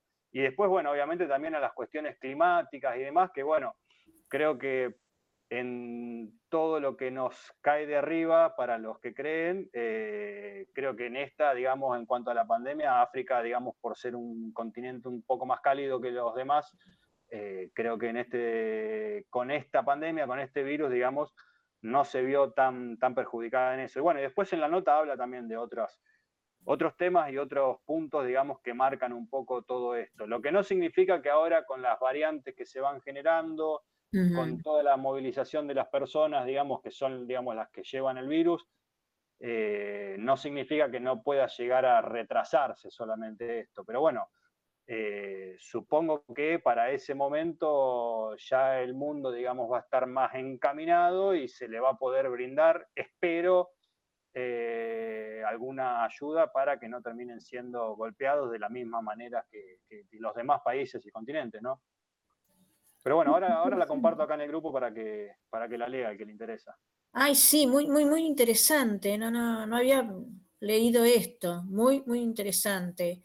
Em, porque también esto eh, me lleva a pensar, eh, a ver, que en cada, ¿cómo diría?, esquema sociocultural de cada sociedad hay como, hay prevalencias en determinadas cosas, ¿no? que para nosotros a lo mejor no son prevalentes, para ellos sí, y viceversa, y donde cada uno me parece, eh, y estoy refiriéndome a los países menos contaminados por el capitalismo, ¿no? donde están más relacionados con el mundo concreto, cotidiano, eh, y me parece por fuera de todas esas cuestiones ambiciosas este, y que tienen que ver exclusivamente con el dinero. Me parece que son sociedades más eh, concatenadas con la vida, con lo natural, ¿no? Y que por eso me parece que pueden tener una respuesta hasta, ¿cómo diría?, más sólida, ¿no? Como que están más construidos, no sé si la palabra es espiritualmente, pero que pueden eh, a ver, sostenerse desde otro lugar, porque nosotros lo único que estamos diciendo es hay que llegue la vacuna, que qué sé yo, pero no tenemos esa cuestión fuerte de la eficacia simbólica, ¿no? Que tienen otros pueblos, que me parece también eh, muy interesante como para poder eh, pensarlo, ¿no? y que me parece que tienen una línea mucho más solidaria que la que tenemos nosotros. Digamos, ¿no? Una cosa. Así que bueno, Rizo, gracias, va a estar eh, muy, muy, muy interesante esto. Eh, bueno, antes de que, total, podemos seguir charlando hasta las 1500, que yo estoy, me encanta, así, así por eso me traje así mi picada para no desmayarme, porque me baja la presión. Bueno, eh, bueno, ¿les interesa esta idea de que hagamos un trabajo en conjunto?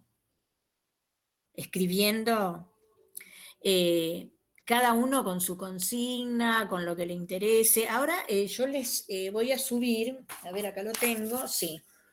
Em, hay un apunte de Malinowski, que fue un antropólogo, eh, que se fue al Pacífico Occidental. muy interesante lo que hizo en el año 1800, no, principio de 1900, ya ni me acuerdo. Y se fue a una en un lugar que se llama eh, el sur de Kula, que Kula es un, es un lugar eh, que está, a ver qué dice, dice, las poblaciones costeras de las islas del Mar del Sur, con unas muy pocas excepciones, son eh, lo que eran antes la distinción expertos navegantes y comerciantes, porque el Kula fue un lugar donde Inglaterra lo invade, ¿no? Eh, esas islas, que es Nueva Guinea, Guinea, por ahí. Y entonces, eh, bueno, este antropólogo que la verdad que es un. Un bastión, más allá de que siempre que dice página 12, coronavirus, ¿qué ocurre en África? ¡Ay, fantástico! Gracias. Em, y que él se fue a ver cómo era la vida, ¿no? En esas islas tan, en Papúa, ¿no? Y la verdad que es una cosa tan interesante porque él aplicó lo que nosotros decimos y que yo ya se los he comentado, me parece. Él cuando habla de la descripción, ¿no? que cuando uno va en un lugar, esta cuestión de los descripción, eh, él dice, a ver, quiero parafrasearlo cuando dice, antes de proceder a la descripción del cura, no estará de más una descripción de los métodos seguidos para recoger el material etnográfico. El material etnográfico es esto que estamos haciendo, hablar, a ver, etnia en el término de cultura y grafía, la descripción escrita de una cultura. En tanto, cuando yo estoy diciendo escribamos juntos y juntas, es cada uno que pueda describir qué le está pasando. Y ahí estamos bajando la línea cultural occidental y cristiana, más allá de que uno no sea, entre comillas, digo esto, cristiano, ¿no? Pero es este lugar del mundo. Bueno, entonces él dice, ahora esto yo se lo subo, ¿no? Entonces dice, los resultados de una investigación científica, cualquiera que sea su rama del saber, deben presentarse en forma absolutamente limpia y sincera. Nadie osaría, osaría presentar una aportación experimental en el campo de la física o de la química sin especificar el detalle de todas las condiciones del experimento. Una descripción exacta de los aparatos utilizados, la manera en que fueron encausadas las observaciones, su número, el lapso de tiempo que le ha sido dedicado y el grado de aproximación con que se hizo cada medida. En las ciencias menos exactas como la biología, la geología, esto no puede hacerse en forma tan rigurosa, pero cada investigador debe poner al lector en conocimiento de las condiciones en que realizó el experimento o las observaciones. Cuando hablamos de observaciones, observaciones nosotros antropólogas y antropólogos, es lo que vemos cuando estamos instalados en el lugar de los hechos. Si yo quiero saber, qué sé yo, cómo se maneja en este momento una panadería contemporánea, pensando en los panaderos que antes hacían la masa y cuando yo era chica iba a la panadería y veía a los tanos con el dorso, torso descubierto, todos transpirados y se apoyaban la masa ahí, con eso hacían el pan. Bueno, ahora todo eso cambió, ¿no? Y eso a mí me quedó totalmente grabado. Va, entonces dice, ¿cómo la biología y la geología esto no puede hacerse en forma tan rigurosa, pero cada investigador debe poner al lector en conocimiento de las condiciones en que se realiza el experimento o las observaciones. En etnografía, que etno es etnia y grafía es descripción escrita, que en realidad sería descripción escrita de una cultura. Bien, Dice, donde la necesidad de dar cuenta de cada uno de los datos es quizá más acuciante. El pasado no ha sido, por desgracia, pródigo en tales exactitudes y muchos autores no se ocupan de esclarecer sus métodos, sino que discurren sobre datos y conclusiones que surgen sin la menor explicación. Bueno, él está haciendo una crítica, por ahí les leo a ver algo más. A mí esta, esta parte me encanta cuando dice, ¿qué es el trabajo de campo? ¿No? Y el trabajo de campo es iniciar una investigación, ir a situarse en ese lugar. Yo digo, me voy a ver cómo viven, qué sé yo, en este momento en Perú, no sé, eh, o en la puna de Atacama, a ver si hay agua y qué están haciendo. Entonces me voy al lugar. Entonces él dice ahí, tiene una cosa así como muy romántica, ¿no? Imagínese que de repente está en tierra, rodeado de todos sus pertrechos, solo en una playa tropical, cerca de un poblado indígena, mientras ve alejarse, hasta desaparecer, la lancha que le ha llevado.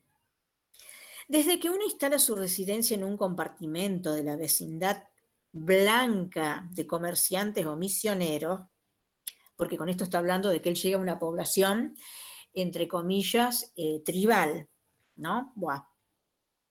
No hay otra cosa que hacer sino empezar directamente el trabajo del etnógrafo. Etno es etnía y grafo es descripción, ¿no? Descripción de una. Buah. Eh, imagínese además que es usted un principiante, sin experiencia previa, sin nada que le guíe ni nadie para ayudarle. Se da el caso de que el hombre blanco está temporalmente o bien ocupado, porque él llega a una isla, a las Trobriand, donde no hay población blanca. Dice, a ver, o bien ocupado. O bien que no desea perder el tiempo en ayudarle. Eso fue exactamente lo que ocurrió en mi iniciación en el trabajo de campo, en la costa sur de Nueva Guinea. Recuerdo muy bien las largas visitas que rendí a los poblados durante las primeras semanas y el descoranosamiento y la desesperanza que sentía después de haber fallado rotundamente en los muchos intentos obstinados e inútiles, pero inútiles, de entrar en contactos con los indígenas o lugareños o de hacerme de algún material. Tuve periodos de tal desaliento que me encerré a leer novela como un hombre puede darse a la bebida en el paroxismo de la depresión y el aburrimiento del trópico. Ahora planteo un segundo punto.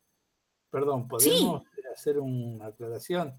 Porque yo estuve leyendo esa, esa, esa ese párrafo, esas lecturas, y creo que eh, él después reconoce que hay un error en esa metodología, porque eh, él acude a los blancos para a través de, su igual, eh, digamos, asomar la nariz en, en la vida del aborigen.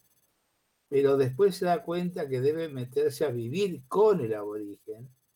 Y, y, convivir eh, todo el tiempo, todo el día, y ganarse la confianza de esa eh, manera, conviviendo con el, con el aborigen. Entonces, eh, ahí se hacía acreedora a tener secretos de, de la vida, de, ceremonias, que de lo contrario nunca las iba, las iba a, poder eh, aprender.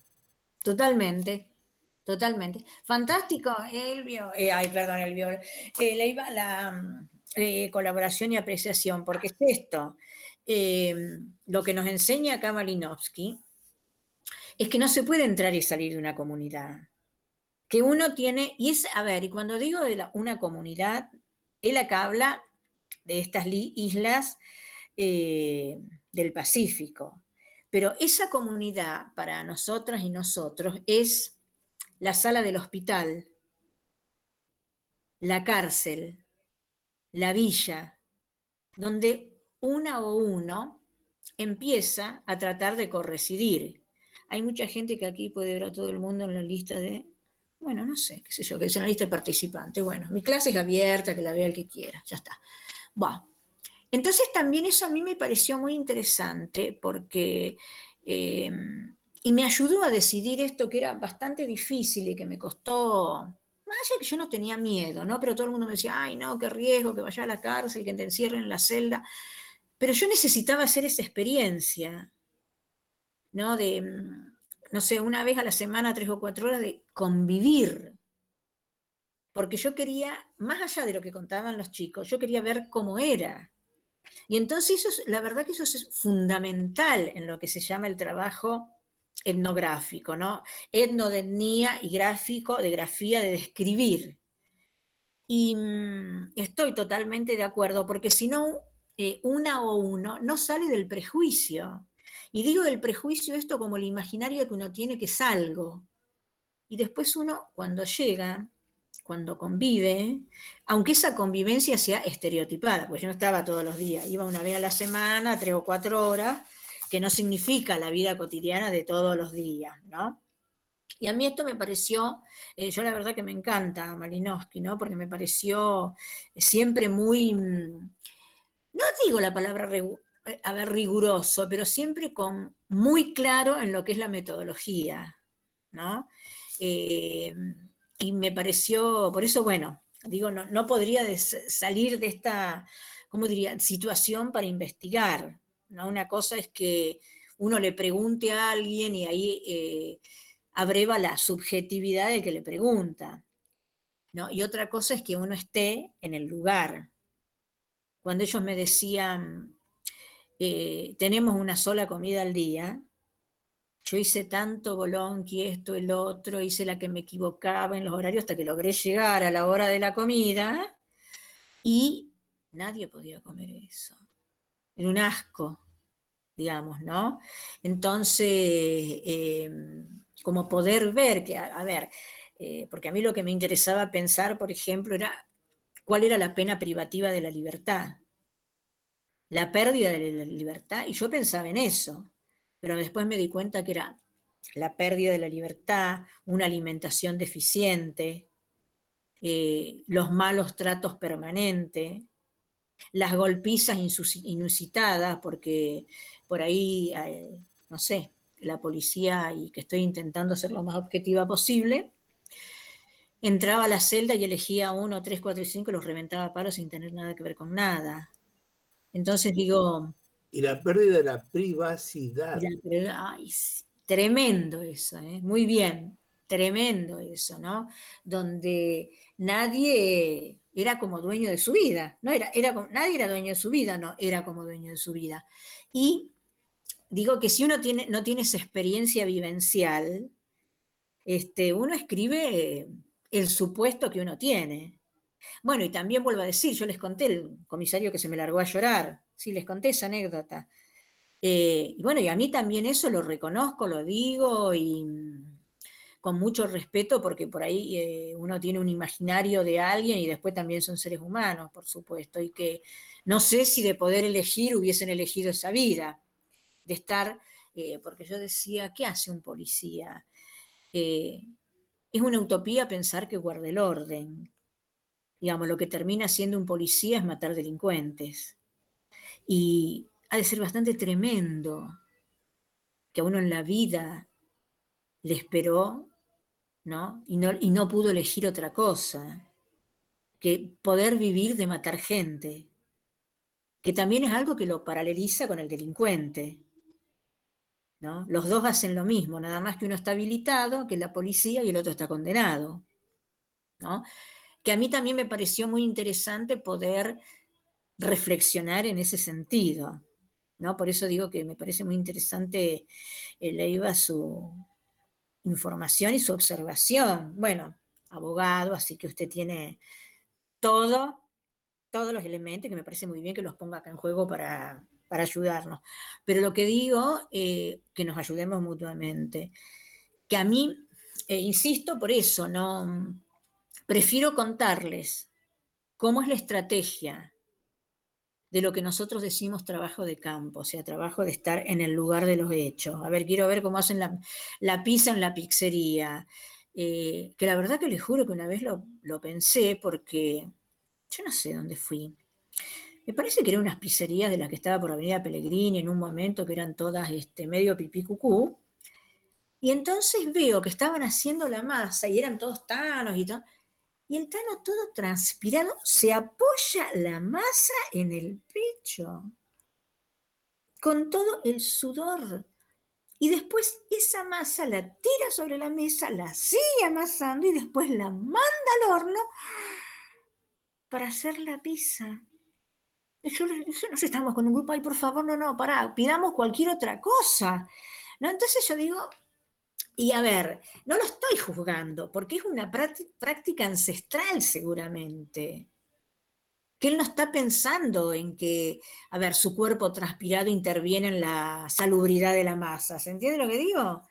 Como que es una práctica, bueno, que ya está consensuada, ¿no? Y yo me quedé dura, entonces digo, y esta es la experiencia de lo que nosotros decimos el trabajo de campo, de estar en el lugar de los hechos, para ver lo que es y borrar la subjetividad, ¿no? Porque cuando describo, por ejemplo, esa situación, no estoy diciendo, ay, que me dio asco ver que se apoyaba la masa después que iba a ser de la pizza en el pecho sudado. No, yo describo y cada uno, de acuerdo a su posición, diga, bueno, me parece pintoresco, bueno, no, ay, no comería más pizza. ¿Se entiende? Lo que digo, donde cada uno, en relación a su recorrido en la vida, tiene un posicionamiento en relación a lo bueno, a lo malo, a lo limpio, a lo sucio, no sé, diría a lo alto, a lo bajo, ¿no? Y que eso es lo que nosotros y nosotras tratamos de reproducir. Y también pongo un eje acá eh, diciendo esto. Em, de salir de esa idea de calificar y cualificar, que que, puedo, que fueron los relatos de los viajeros que vinieron con Colón a América y donde todo les parecía espantoso, terrible, tremendo, simplemente porque era diferente a lo que era la vida en Europa. O sea, en Europa, a ver, colgaban a cualquiera en la lo guillotinaban, lo colgaban y lo ahorcaban en la plaza pública. Estaba naturalizado. Ese espanto a nadie le parecía nada, ¿no? Y entonces digo, a ver, las diferentes miradas que hay en relación a las posiciones socioculturales que uno tiene. Y entonces este, yo trabajé con ese ejemplo en un momento con los estudiantes, como digo, con ustedes de la pizzería. De decir, para el pizzero lo más común y corriente. Bueno, es su trabajo, qué sé yo, es lo que hace. Está en el medio del horno o de 500 hornos donde se mueren de calor y entonces, bueno, su total después la masa se cocina y qué sé yo, se desinfecta, digamos, ¿no? Y entonces vuelvo a esto. Eh, y a ver, acá hago un parangón y vuelvo a decir, eh, a ver, no digo que la historia no sirva, no, jamás voy a decir eso, pero me parece que la antropología le aporta toda la sal y la pimienta. Mientras la historia relata un, un hecho, causas, consecuencias, ¿no? La antropología está diciendo cómo aparece esto, ¿no? ¿Cómo se forma esto? ¿Cómo se crea esta costumbre? ¿No? ¿Qué papel juegan los seres humanos en habilitar o inhabilitar esto? Por ejemplo, podemos pensar la piedad de los reyes de España. Y me quieren explicar por qué había esto que ya dijimos, enanos para divertirlos en la corte. O sea, la contraposición, ¿no?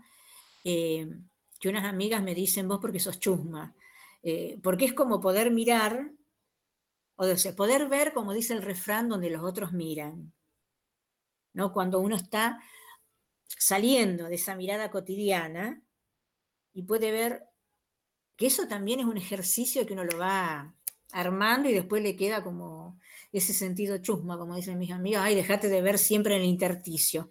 A ver, ¿por qué está haciendo esto? ¿O por qué esto sucede? Digamos, ¿no? Pero es que no estaba Tinelli para hacer, eh, para que lo vieran en la corte española. Ponían los enanos. Bueno. es lo mismo, ¿eh? Es lo mismo. Sí, yo también, mira qué bien, gracias Ricardo, porque en algún momento con una serie de estudiantes yo les propuse, a ver, que en términos de lo contemporáneo y cotidiano, quisieran un análisis del programa de Tinelli, que es aberrante, espantoso, tremendo, irrespetuoso. A ver, saliendo a ver de ninguna, de toda moralina pacata. ¿Qué es eso? Y aparte esa persona que gana no sé el dinero que gana. A ver, monta cuatro hospitales. Compra respiradores, hace, ¿no? Y donde él, eh, yo la verdad que a veces lo miro porque con unas amigas estamos diciendo, che, ¿por qué no hacemos un trabajo? Que, bueno, todo tiempo que uno dice 900 cosas y pues no hace ninguna. Pero, eh, se supone que los que ganaban algún premio, porque era, eh, jugaban por un sueño, siempre fue así. Sí. Se hacía una obra eh, de beneficio general, una obra de beneficio público, un hospital. Bueno, las, las promesas quedaron en promesas, no se sabe que hubiera hecho tantas cosas. Que se cumplieron. Claro. No es el, ¿cómo se llamó esto que ganó Negrete? ¿Cómo se llamaba? ¿El PRODE? El PRODE. Que fue que se convirtió en súper multimillonario. No digo, como eso quedó ahí instalado. Y a mí lo que también me... Varias cosas me parecen, eh, a ver, me parece Tinelli que es un fenómeno, eh, los estudiantes de comunicación social por ahí están bastante interesados y a mí me parece interesante también que lo vean, como un fenómeno que me parece que resume, ¿no?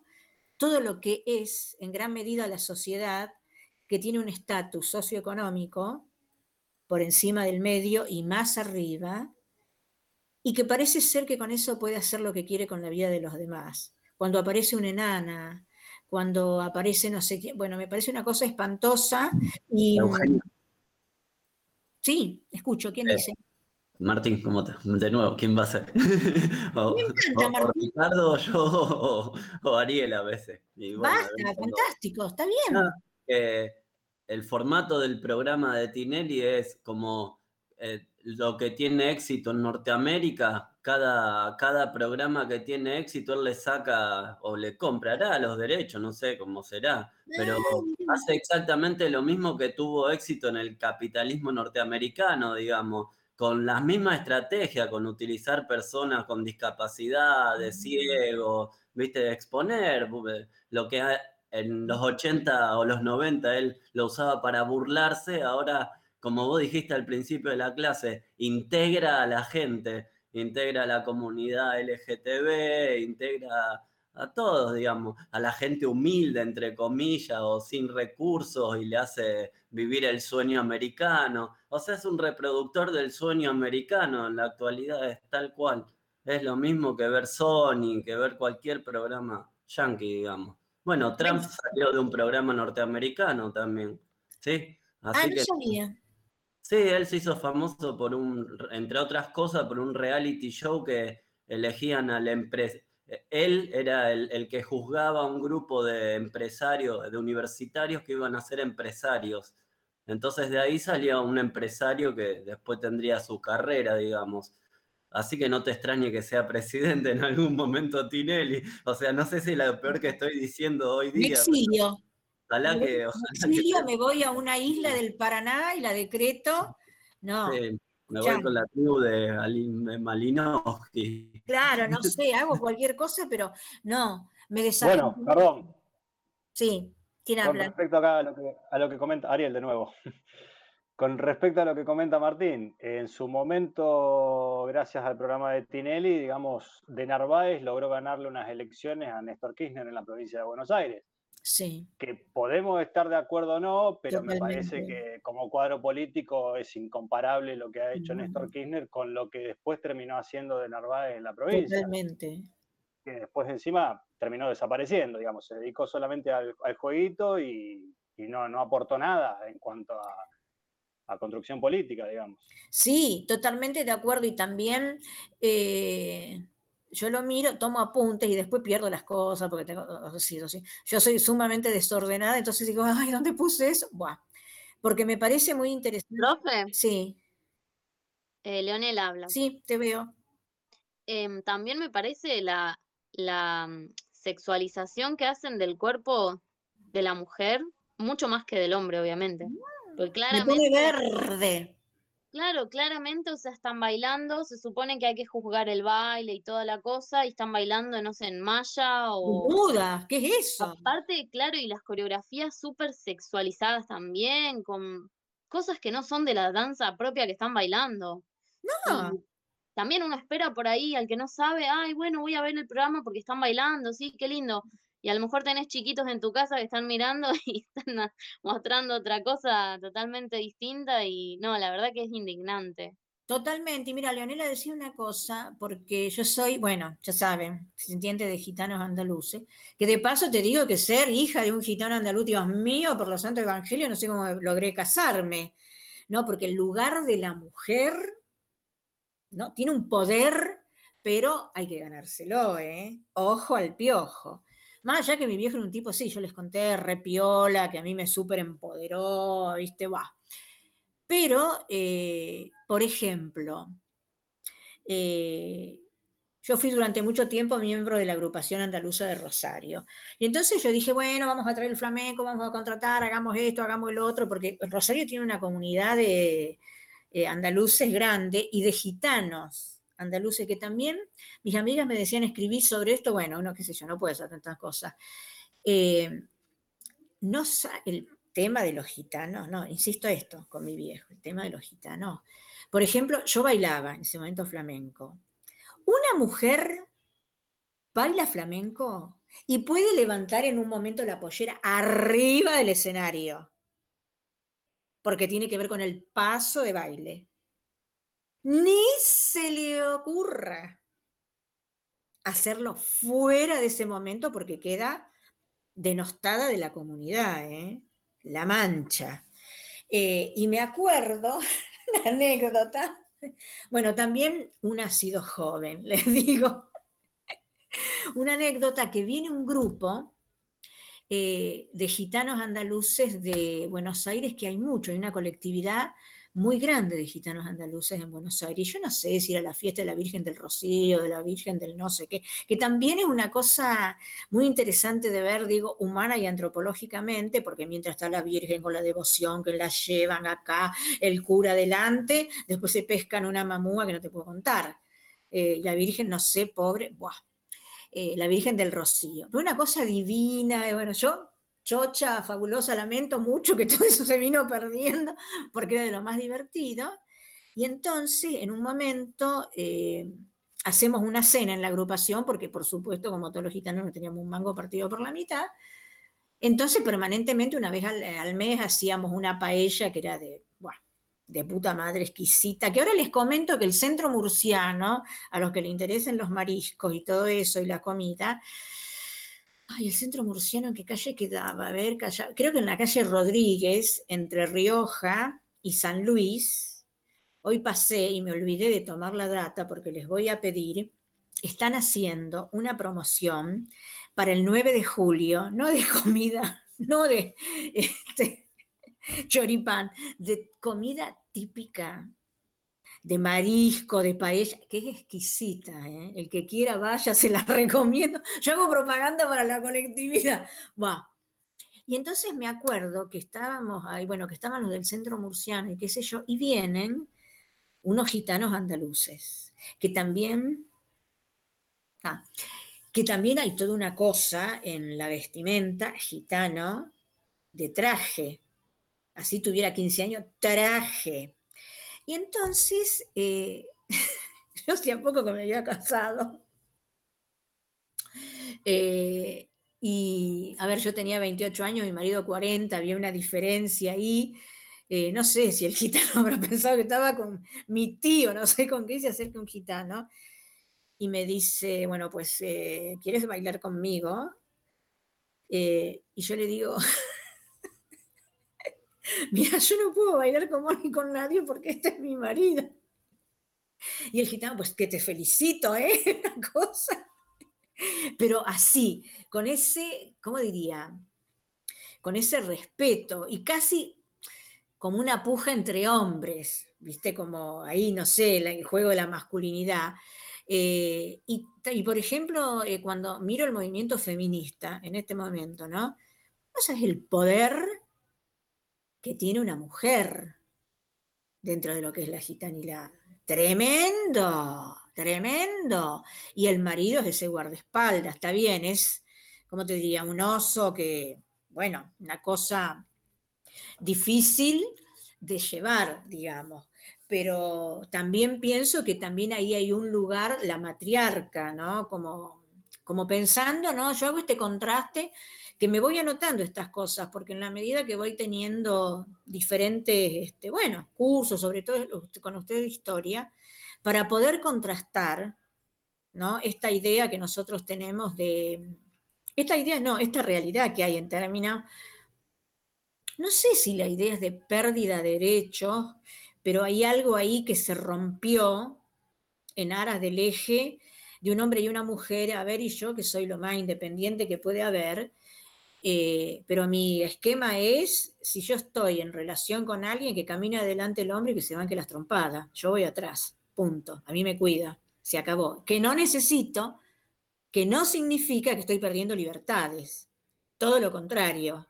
Si me está cuidando, tengo libertades. Y me parece que hay algo ahí que se trastocó, en lo que, y, y vuelvo a esto, a la colectividad, porque el lugar de la matriarca... ¡mm! te la regalo. Es la que organiza o no un casamiento, sí o no. punto. Entonces digo que también me parece, eh, bueno, no sé por qué desembocamos esto, pero no importa, que me parece que también hay cosas que son interesantes para pensar, ¿no? En este abanico que hay en este momento de cuestiones, ¿no?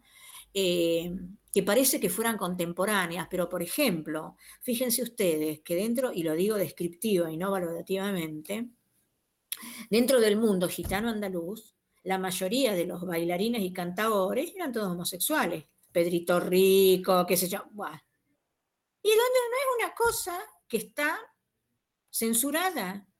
A nadie se le ocurre. Y aparte el gitano, por ejemplo, siempre lleva una sevillana por si se pelea con alguien. Entonces pienso en ese contraste que hay, ¿no? Que parece ser que la masculinidad está puesta en esta cuestión que me defiendo de otro y te clavo, no sé. Y el otro, eh, bueno, que es un homosexual y tiene alguien que lo cuida, que es otro hombre. Y todo naturalizado. Digo, ¿no? Como también poder pensar, por eso, eh, a ver, haciendo un poco como, como una reflexión, por eso me encanta tanto la antropología mezclarla con la historia. ¿no? Porque, eh, a ver, la historia relata los hechos y nosotros intentamos mostrar el sentido, ¿no? Eh, ¿Por qué em, determinadas situaciones? Y también esa cosa eh, que muchos dicen la tragedia, ¿no? Yo digo el fervor, la pasión, ¿no? De uno lee, ve, ve bodas de sangre o bailar flamenco, eh, yo bailé flamenco mucho tiempo y después dejé de bailar porque en un momento, no sé, me pasaba, estaría loca como una cabra que empezaba a bailar y empezaba a llorar. Entonces una amiga mía este, me dice, bueno, terminala, porque nadie disfruta, porque vos bailás y te caen las lágrimas. Pero había, no sé qué pasaba en ese momento de mi vida, que había algo ahí porque es pasión pura. O sea, no hay eh, a ver cómo te diga, la danza clásica es una cosa marcada, esto. El flamenco es lo que te sale, sobre pasos que están, a ver, instituidos, como, no sé, como el tango, que tiene eh, pasos que ya están armados.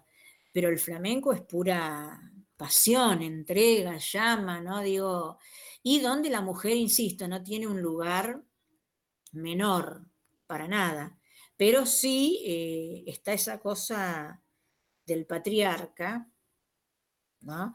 y que también tiene un sentido de protección, pero no inhibitorio.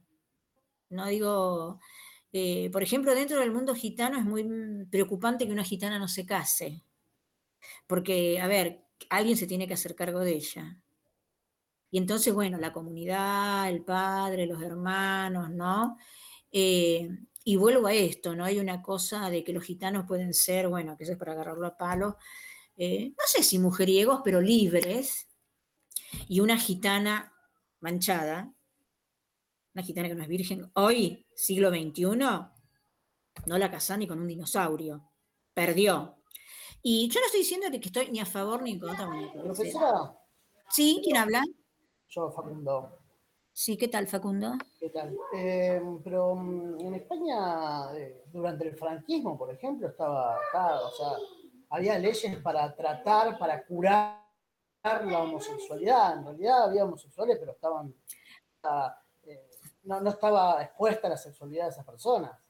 O sea, se sabía que por ahí Pedrito Rico era homosexual, pero en realidad no era abiertamente su sexualidad. No, para nada. El franquismo fue uno de los movimientos más represores respecto a la homosexualidad. Fue espantoso. No, sí, por eso, a eso, a eso me refería. No, no, pero yo digo, el franquismo no tiene nada que ver. El franquismo fue un dictador tremendo, espantoso y que hizo una purga de judíos, de judíos, perdón, de gitanos espantosa. Que hubo toda una masacre tremenda eh, y que hubo toda una diáspora por América y ellos fundamentalmente vinieron, bueno, entre comillas, a las posiciones, exposiciones españolas que hubo en América Latina. Pero la derecha franquista, no, fusilaba a los gitanos. Eh, García Lorca, digamos, Por condenado. rojo y maricón. ¿Cómo? Por rojo y maricón. Se lo Claro, eh, por rojo y con su elección, a ver, con su elección no, porque la sexualidad no se elige, es algo que surge, que, es que está en el inconsciente, digamos, ¿no? Cuando empezamos a leer a Freud, eh, bueno, aparece esto, la sexualidad de los seres humanos, es muy interesante leerlo, pero el franquismo fue un cazador de comunistas eh, más sangrientos, sí, genocida de la historia, y de, y de homosexuales. De hecho, Tremendo. profe, de hecho, el- la derecha reivindicadora del franquismo sigue gobernando Madrid actualmente. Sí, sí, totalmente de acuerdo. Y cuando yo estuve con... Ay, que toqué. Esperen un minuto, que se me fue acá la pantalla un pedazo. Ay, ahí está. Cuando estuve allá con la beca, este, Jesús José y María, gracias, ¿no? Eh, yo no estuve en Madrid, ni me interesó. Pasé dos días en Madrid y dije, yo no tengo nada que hacer acá. Bueno, más allá que yo estaba, la beca mía fue en la Universidad del País Vasco, que la pasé, aparte el BRI mío apellido es vasco. Así que la pasé espectacular, ya que los vascos, eh, bueno, mucha gente se queja, ¿no? Eh, porque para lo que somos, eh, para nuestra consideración como argentino, pareciera ser que los vascos son rudos, son toscos. eh, no me pareció, son... eh, Yo ¿cómo trabajo con un cirujano traumatólogo que hizo su, res- hizo su especialidad, se van a Europa cuatro o cinco meses a especializarse y Ajá. fue al País Vasco y quedó Sí. maravillado. Divino. Eh, de otra comunidad totalmente, pero quedó maravillado con, con la calidez de, de- de los vascos. Sí, divino. Yo no, no tiene nada que ver con España, digamos, ¿no? No tiene no, nada que no, ver a ver, pero ellos discuten, pero no se bajan de, de la realidad que también están dentro, van y vienen, te digo, de Sí, España. pero viste que es- España tiene esa particularidad de todos esos movimientos independentistas porque Sí. es como, como un clon- conglomerado de, de, de estados, Sí. no sé si Sí, de grupos étnicos, pero también de digo grupos étnicos, no, estados no, pero que es una, eh, a ver, que es un mosaico, digo yo, ¿no? Eh, pero muy armónico, eh, porque entre ellos, pasada la guerra civil española, por ejemplo, que eran este, fascistas contra, contra comunistas, este, y lo que ganó en realidad es la España comunista, digamos, no la España roja. Más allá, bueno, el País Vasco que es más facho, pero la verdad que lo que yo sentí, a ver qué dice, ahí, No, eh, es un, un link sobre lo que vio usted, perdón, de, del Rincón Murciano, que están haciendo las comidas típicas, porque empezó la semana de colectividades, eh, que no sé por qué en julio, pero bueno, nada, eso, después para que lo vea. Ah, perfecto. Bueno, vamos a comprar todo comida ahí que te la manda y hacemos una reunión en vacaciones y comemos acá todos juntos. Eh, digo que, por ejemplo, tienen cosas como ahí cuando yo estaba en la Universidad del País Vasco, menos mal que había gente que hablaba en castellano. Irtera aprendí, por ejemplo, irtera es salida. Y después, no me, dos o tres palabras aprendí, nada más, ¿no? Y, em, pero también, ¿cómo diría? Me parece que la guerra civil española, a ver, esto es una opinión, ¿no? Tómela con pinzas, eh, dejó una cosa de, mm, de anexión, de conexión, sufrieron mucho, fue muy terrible, se perdió mucha gente. Entonces no hay esa rivalidad espantosa. Ellos reconocen, ¿cómo diría?, esta cuestión de la identidad vasca que, mm, eh, a ver, que son es- mm, españoles, pero también son vascos franceses. Bueno, esto, mi abuela que era vasca francesa, pero no es un tema de conflicto en este momento. Me parece que la guerra civil eh, pudo plantar dolorosamente, ¿no? Como alguna cuestión de, bueno, España es España, con esta diversidad, punto. Y que también... Sí, perdón. Sí. Incluso durante la época del, fran- del franquismo se prohibió la denominación País Vasco. Claro, Se lo empezó a denominar la vascongada, La pero el tema de. País Vasco, que los identificaba No. mucho, se los prohibió. Sí, no, eso fue, bueno, Franco tremendo, detestable, espantoso, bueno, Hitler. Em, pero de todas maneras, yo les digo, más allá de, independientemente de, de mis ascendencias y qué sé yo, España es un lugar tan lindo, tan de sol, de, de- de buena onda, de, mm, como de alegría, ¿no? Este, por ejemplo, cuando fui a Granada y que fui a, tuve la suerte de ir a conocer la casa donde nació mi papá, eh, y después una, unas amigas que me, hicieron, una amiga del País Vasco que dice, bueno, que todavía soy amiga, eh, una conexión con unas chicas, de, amigas de ellas, que eran de Granada, entonces fui a Granada, aparte, bueno, lo que es el primer mundo, ese tren de la Renfe que te subís y, Dios mío, Creo que hay una diferencia marcada entre lo que es la España con herencia musulmana y la España con herencia franca, digamos, ¿no? Me parece Sí, que pero la España con herencia franca es muy chica, eh, te digo, porque gana la España, ¿cómo te diría? totalmente, sí, sí, sí, totalmente. Gitana, la España, ¿cómo te diría? Más libre. Bueno, pero los, los españoles quieren eh, borrar esa, esa parte de la herencia. Y, pero difícil que el chancho chifle. No, porque- seguro, seguro, no, las herencias no se pueden borrar. O sea, No, y va a aparte, renegar toda su historia España en ese yo sentido. te digo que, a ver, alguien que es neófito, más allá de esto, llegás a un tablao, no te querés ir nunca más. Qué cosa tan alegre, tan bonita, tan linda, tan cálida, tan de encuentro, ¿no? Ay, no, no, no, no. no. Yo fascinada. Claro, a diferencia de la España esta de Madrid, Barcelona, son muchísimo más racistas, más... Sí. Hay, Sí, una, hay una sí. marcada diferencia ahí. Pero de todas maneras, eh, me parece, va, me parece a mí, no más allá que, em, que creo que gana esa España eh, cruzada por el, a ver, por los moros, eh, que tiene que ver aún con las características este, que uno ve en los rostros de la gente.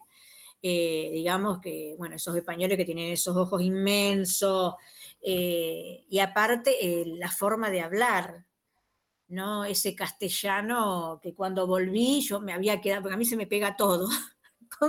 No sé, si me voy a, a, no sé, a Paraguay después hablar en guaraní, y entonces, bueno, pero no digas, pero ¿qué me estás diciendo? ¿Pero cómo has dicho eso? Y acá todo el mundo, mis amigos se me morían de risa, pero digo que también hay una cosa así mm, de mucho fervor en la representatividad como, como país tan eh, particular dentro de la comunidad europea. Yo estuve ahí, después crucé a Biarritz, eh, ahí que nos quedaba con unas amigas que estaban, bueno, que hice allá, era un paso cruzar, bueno, ahí fuimos a ver la playa, qué sé yo, eh, pero la verdad que España, bueno, es un lugar en el que yo viviría, tengo, bueno, tengo ciudadanía porque, bueno, por una cuestión de seguridad en un momento, eh, como ex militante, me saqué la ciudadanía española por si las moscas, y mm, es un lugar en el que podría vivir porque también es muy, mm,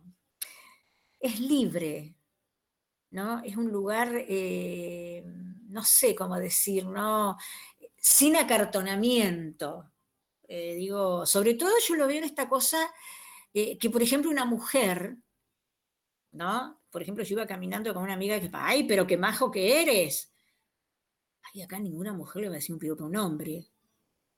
¿No? Y entonces como esa cuestión así mm, de paridad, a mí mm, me gustó, ¿eh? Sinceramente, no digo que me iría a vivir porque amo Argentina, no me iría acá ni loca, pero ir a pasar un tiempo, ¿no? Y también eh, me parece que como cosas interesantes que tendría que revisar, ¿no? Eh, porque cuando una baila flamenco, por ejemplo, y eso eh, lo vi acá cuando yo bailaba acá en la agrupación andaluza de Rosario, y lo fui a ver a, en España donde me llevaron no a los tablaos para el turismo, sino a los tablaos así de grupo, de, de barrio, ¿no? Y eh, hay una cosa muy interesante, que por un lado eh, la mujer, bueno, una cosa, insisto, tremenda, no sé cómo logré casarme yo, Pero bailando arriba del escenario hay muchos movimientos del vestido y hay un movimiento que subí el vestido para acá y te quedás que se te ven los calzones y las piernas. Nadie dice nada. Arriba del escenario es otra cosa. ¿No? Entonces, como esos contrastes tremendo, ¿no? Entre la tremenda religiosidad, a ver, entre comillas, machismo que hay, y que una mujer bailando se puede levantar las polleras hasta acá arriba y no pasa nada. A mí me dejó con todos esos contrastes, bueno, digo esto, ¿no? Dentro de, de las formas este, culturales. Y después cuando con esta amiga algún momento hablamos de la homosexualidad, y bueno, es que se crió entre mujeres, punto. O sea, ya está, nada, digo, ¿no? Como que me parece también como una sociedad, eh, no sé si digo, no, no, no estoy comparando, ¿no? Pero como, como más eh, tolerante en un punto, ¿no? Como más, este, a ver, ¿por qué juzgar? ¿no? Me parece que, eh, que hay una cosa más centrada en la vida individual de cada uno, que no, que, que no está indicando tampoco que sea una cosa que no permita la solidaridad, ¿no? Pero que no hay esa cosa de chucu, chucu, chucu, chucu, chucu, chucu, porque aquel que chuchuco lo vi con el novio que... que- Profe, eh, Sí. acaban de matar a un chico de 24 años por ser gay en España. ¡Ay, no! Sí, yo digo que no idealicemos tanto la sociedad española porque creo que es bastante intolerante. Bueno, mira, a ver, voy a, eh, ¿me mandás la noticia? Sí, o sea, hay un movimiento hay de, de protesta impresionante, la policía reprimiendo. Hay, Pero una, aparte de decir hay una que- xenofobia importante también. Sí, hay una xenofobia, A ver, pero voy a decir esto, que un chico de cuatro años de homosexual, ¿quién puede decir eso? lo, lo mataron por ser gay. Pero ¿cómo va a ser un, cómo se va a de- poder determinar que a los cuatro años alguien es gay? No, no, de 24. 24 años. ¿De 24? Sí. Ah, yo entendí de cuatro. Sí, bueno, a ver. Ahora tengo, digamos, la, antítesis de ese ejemplo, un amigo mío, un compañero de primaria mío, eh, Sí. acá no se animaba a, a declarar su homosexualidad y Sí. bueno, se fue a España y, y nada, li- libre, digamos, feliz. Sí, totalmente. Este, A ver, Eugenia, de todo, Sí. pero eh, eh, Martín, en la cultura popular, Pedro Almodóvar en los 80 filmaba películas donde estaba apuntado a la comunidad LGTB, absolutamente. Y de hecho se quedó sin mercado porque se hizo tan masivo eso que ya perdió, digamos, esa, esa gracia, básicamente, y lo dejó de hacer. sí.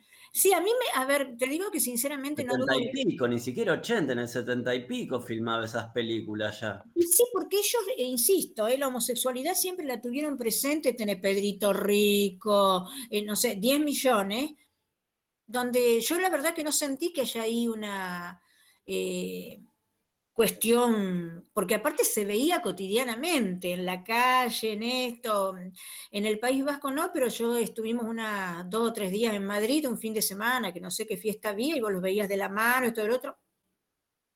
Nadie le importaba un pito a la vela.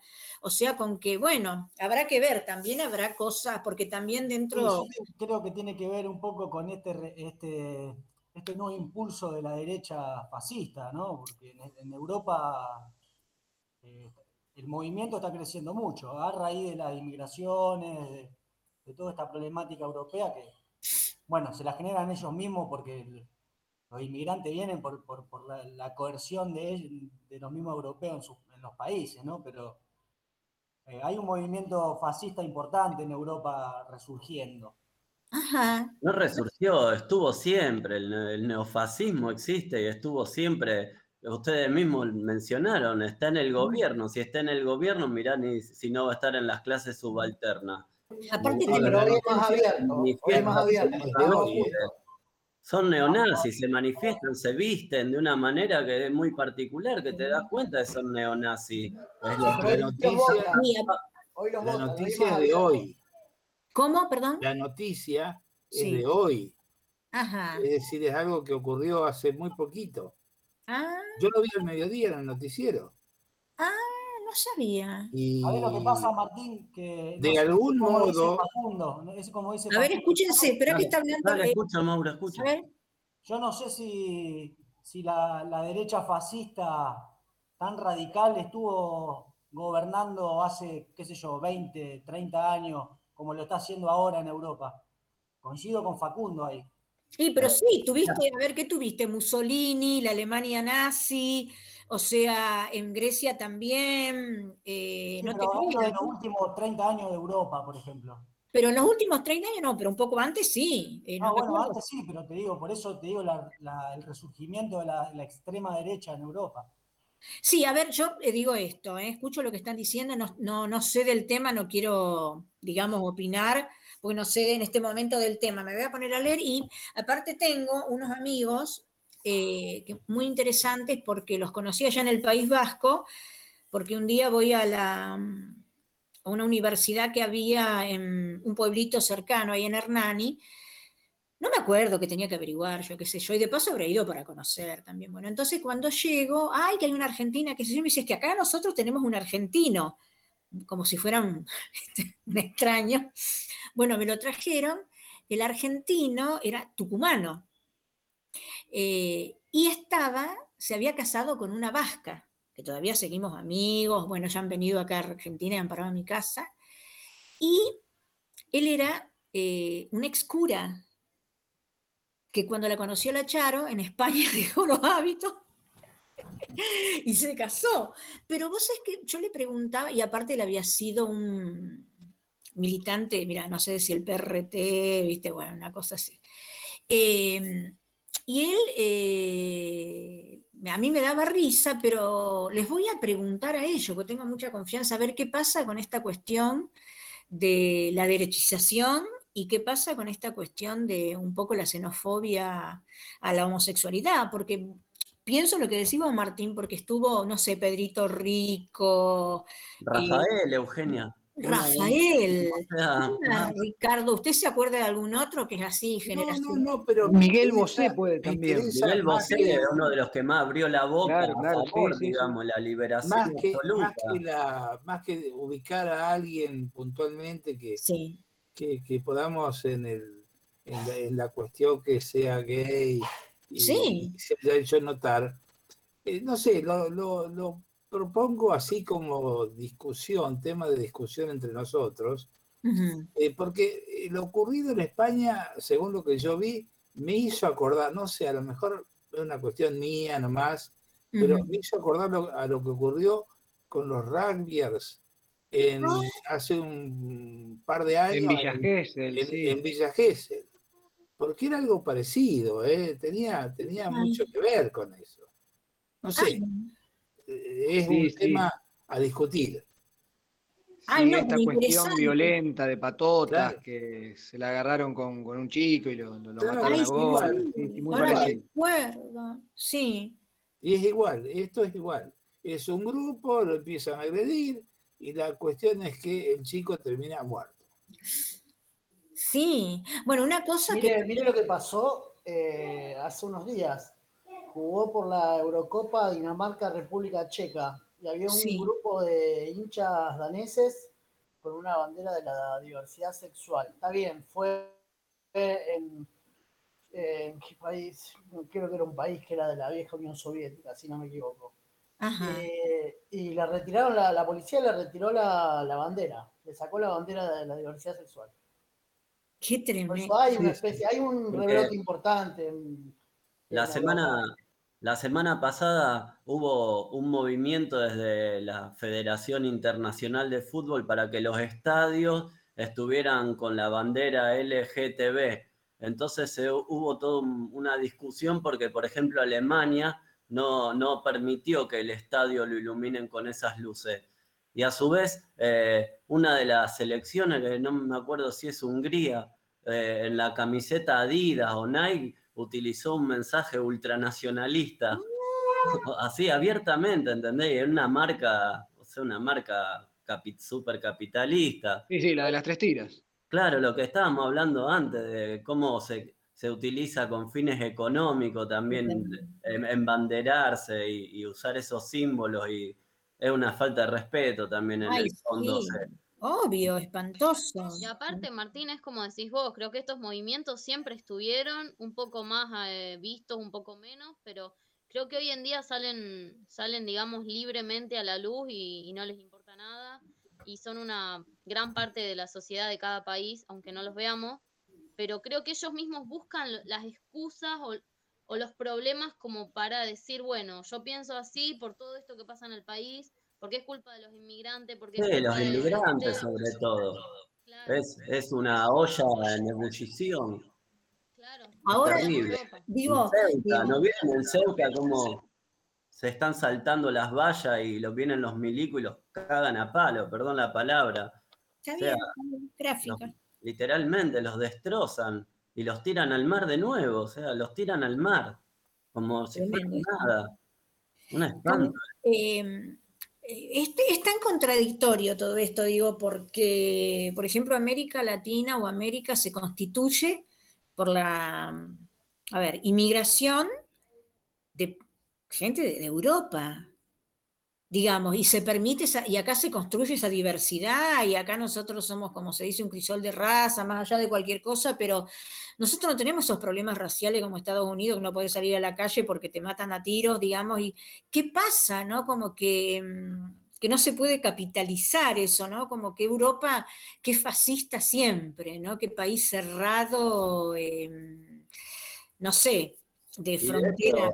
La gente que está reclamando ese derecho, digamos, a una nacionalidad, son víctimas de lo que estamos hablando desde el principio de año, que es la colonización y la conquista de esos territorios. Sí, ellos los invadieron.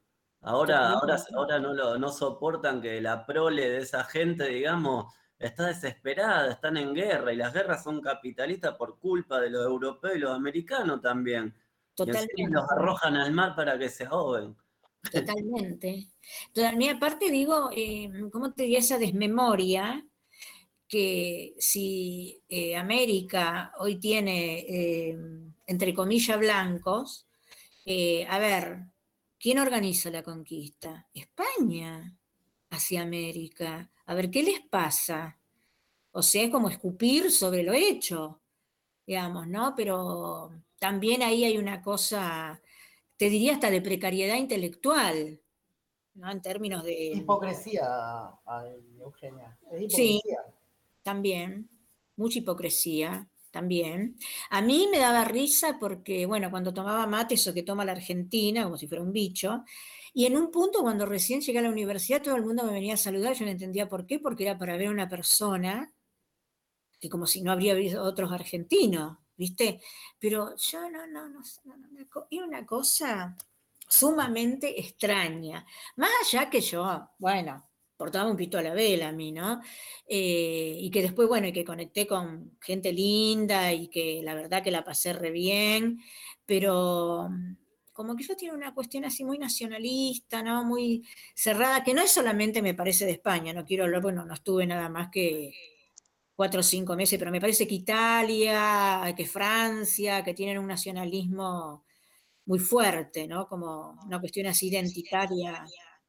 A mí me ha pasado que me han dicho también, bueno, por lo del mate y todo este tema, que me gustaba desayunar con mate. O por ejemplo me han dicho, ay, ¿por qué no tomás café como nosotros allá en Líbano, donde les comenté ya? Sí. Eh, me han dicho, ay, ¿qué te haces si en Argentina ustedes comen hasta basura? Ay, ¿Qué- no, no, no, mi odio que me salió de adentro. Pero ¿Quién? nosotros, gracias ¿Quién a nosotros, me dijeron eso en, en Líbano. O sea, viviendo yo allá, me dijeron eso. Cuando acá les abrieron las puertas a todos, inclusive a los árabes también, Totalmente, la colectividad árabe que hay en Rosario, es inmensa. y me vienen a decir eso. O sea, ahí, ahí uno se da cuenta que este tipo de gente, como decimos, o hipernacionalista, o neonazi, o fascista, o como sea, existe en todos lados, en todos lados. Sí, pero es una, eso es cierto, ¿no? Que hay una, Sí, lamentablemente sí. la dictadura que tuvimos nosotros, digamos nomás.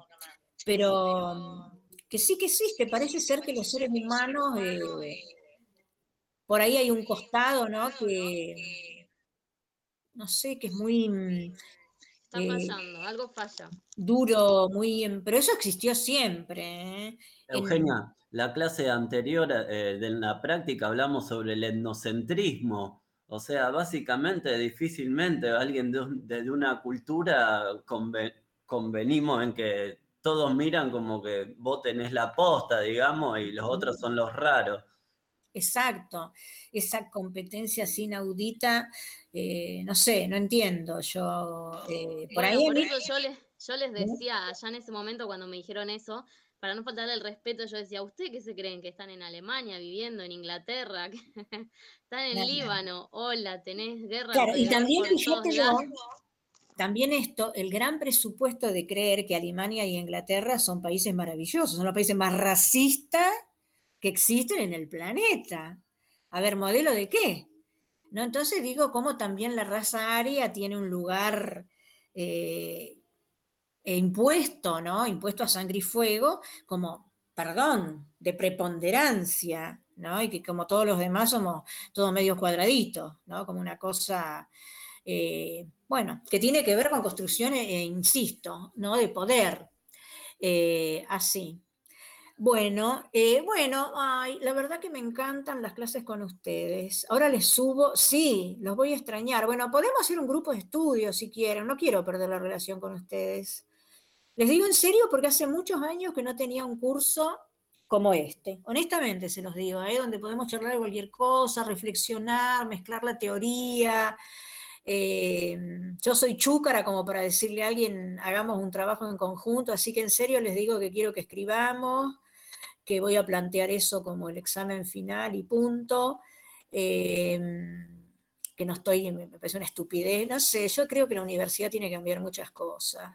Eh, no es la escuela, la salita de cuatro, eh, no, ni, ni vamos a pasar a segundo año, hay que plantear otras cosas. Como yo siempre estoy haciendo cosas disruptivas, doctor, le voy a pasar mis documentos y todo por si me quieren echar de la universidad. Habrá muchos que tienen muchas ganas de echarme, les aviso. ¿eh? Porque como yo no tengo filtro. Ya tuve un conflicto personal, ¿eh? algún día se lo voy a contar. Ah, bueno, fantástico. Me encantó porque podemos hacer un libro. No, no, no, porque también hay cada uno que se cree que no sé quién es, que es La voy, a, este. la voy a sorprender. Ah, bueno. Ay, me quedo ahora con la duda. Sí, pero no puedo hablar por ahora. ¿eh? Bueno, Después, tranquilo. después, después, cuando terminemos. Sí, cuando le parezca. Eh, Cuando terminemos la materia y bueno, con libertad hablamos. sí, sí, yo he tenido eh, varias discusiones, sobre todo con la gente de la Facultad de Política. Yo no, no sé, que, quién se, creo que se creen que son Platón que bajaron a la Tierra. Una cosa con una, con una soberbia y un hedonismo y borras cajas así no tienen idea ni cómo se llaman. Así que que hemos tenido eh, varios las, no por, no por, por menospreciar nada, pero creo que todas las facultades tuvieron una historia diferente a la de humanidades. Entonces, ellos nos ven a, lo- a los que estudiamos en humanidades como la resaca de Rosario, del- de la provincia, no sé, como, como los locos, no sé, yo pienso que es así, por, por las amigas que tengo que estudian en otras facultades, nos ven medio raros. Pero vos sabés una cosa que, eh, a ver, eh, sí es cierto que hay una mirada sobre nosotros como somos los hippies, pero eh, Humanidades es una facultad que está, una de las mejores facultades que está ranqueada a nivel nacional, porque los docentes que ha habido, ¿no? Los docentes que ha habido este, predictadura, y también hay una tradición, ¿cómo te diría?, de mucha exigencia. Me acuerdo cuando yo hice la carrera después de la dictadura, eh, y no era moco de pavo. Y, y a ver, la exigencia no es exigencia así macabra de me repetís lo que yo digo, sino razonar esto que estamos haciendo, razonemos, ¿no? Y, y que estoy, yo, por ejemplo, en política, eh, empecé dando antropología para la carrera de trabajo social. Y eh, sí, no sé si les contesto. Y después de tres o cuatro años, yo los tenía con la rienda corta porque trabajo social es una carrera que tiene mucha cuestión práctica y no están acostumbrados a la teoría. Y a ver, vos no podés hacer una tortilla si no sabés que la receta te dice cuatro huevos, cinco papas, ¿no? Buah. Y entonces yo ahí, dura, dura con la teoría, eh, bueno, empezamos relajada, tampoco como es mi estilo, no es esta cosa de que te, va, te voy a poner un cero ni nada, yo a ver con el tema de la nota me parece una estupidez, buah, hay que evaluar de otra forma. Y entonces hubo un congreso, después de tres o cuatro años que yo estaba dando la materia, eh, hubo un congreso nacional que hacen, internacional, que hacen los estudiantes de trabajo social, y estaban en Chile y eh, ellos pidieron, los de Rosario, que esta materia que daba yo como optativa, eh, pasara al cuerpo oficial de la carrera.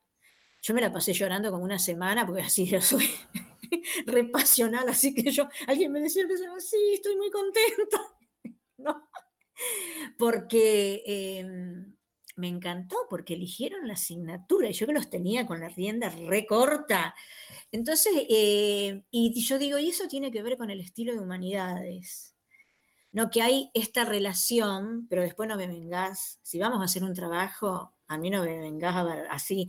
Ah, bueno, no, perdón, así no, digamos, ¿no? Y yo, chocha, encantada de la vida, eh, y aún ahora, eh, la otra vez no sé si le contestaban en una mesa de examen, faltaba alguien, paso yo por el pasillo, me dicen, llega, llega, no venía por favor ayúdanos a conformar la mesa y entra y uno de los estudiantes dice, ay no, se pudrió toda, profe, ¿por qué entró usted?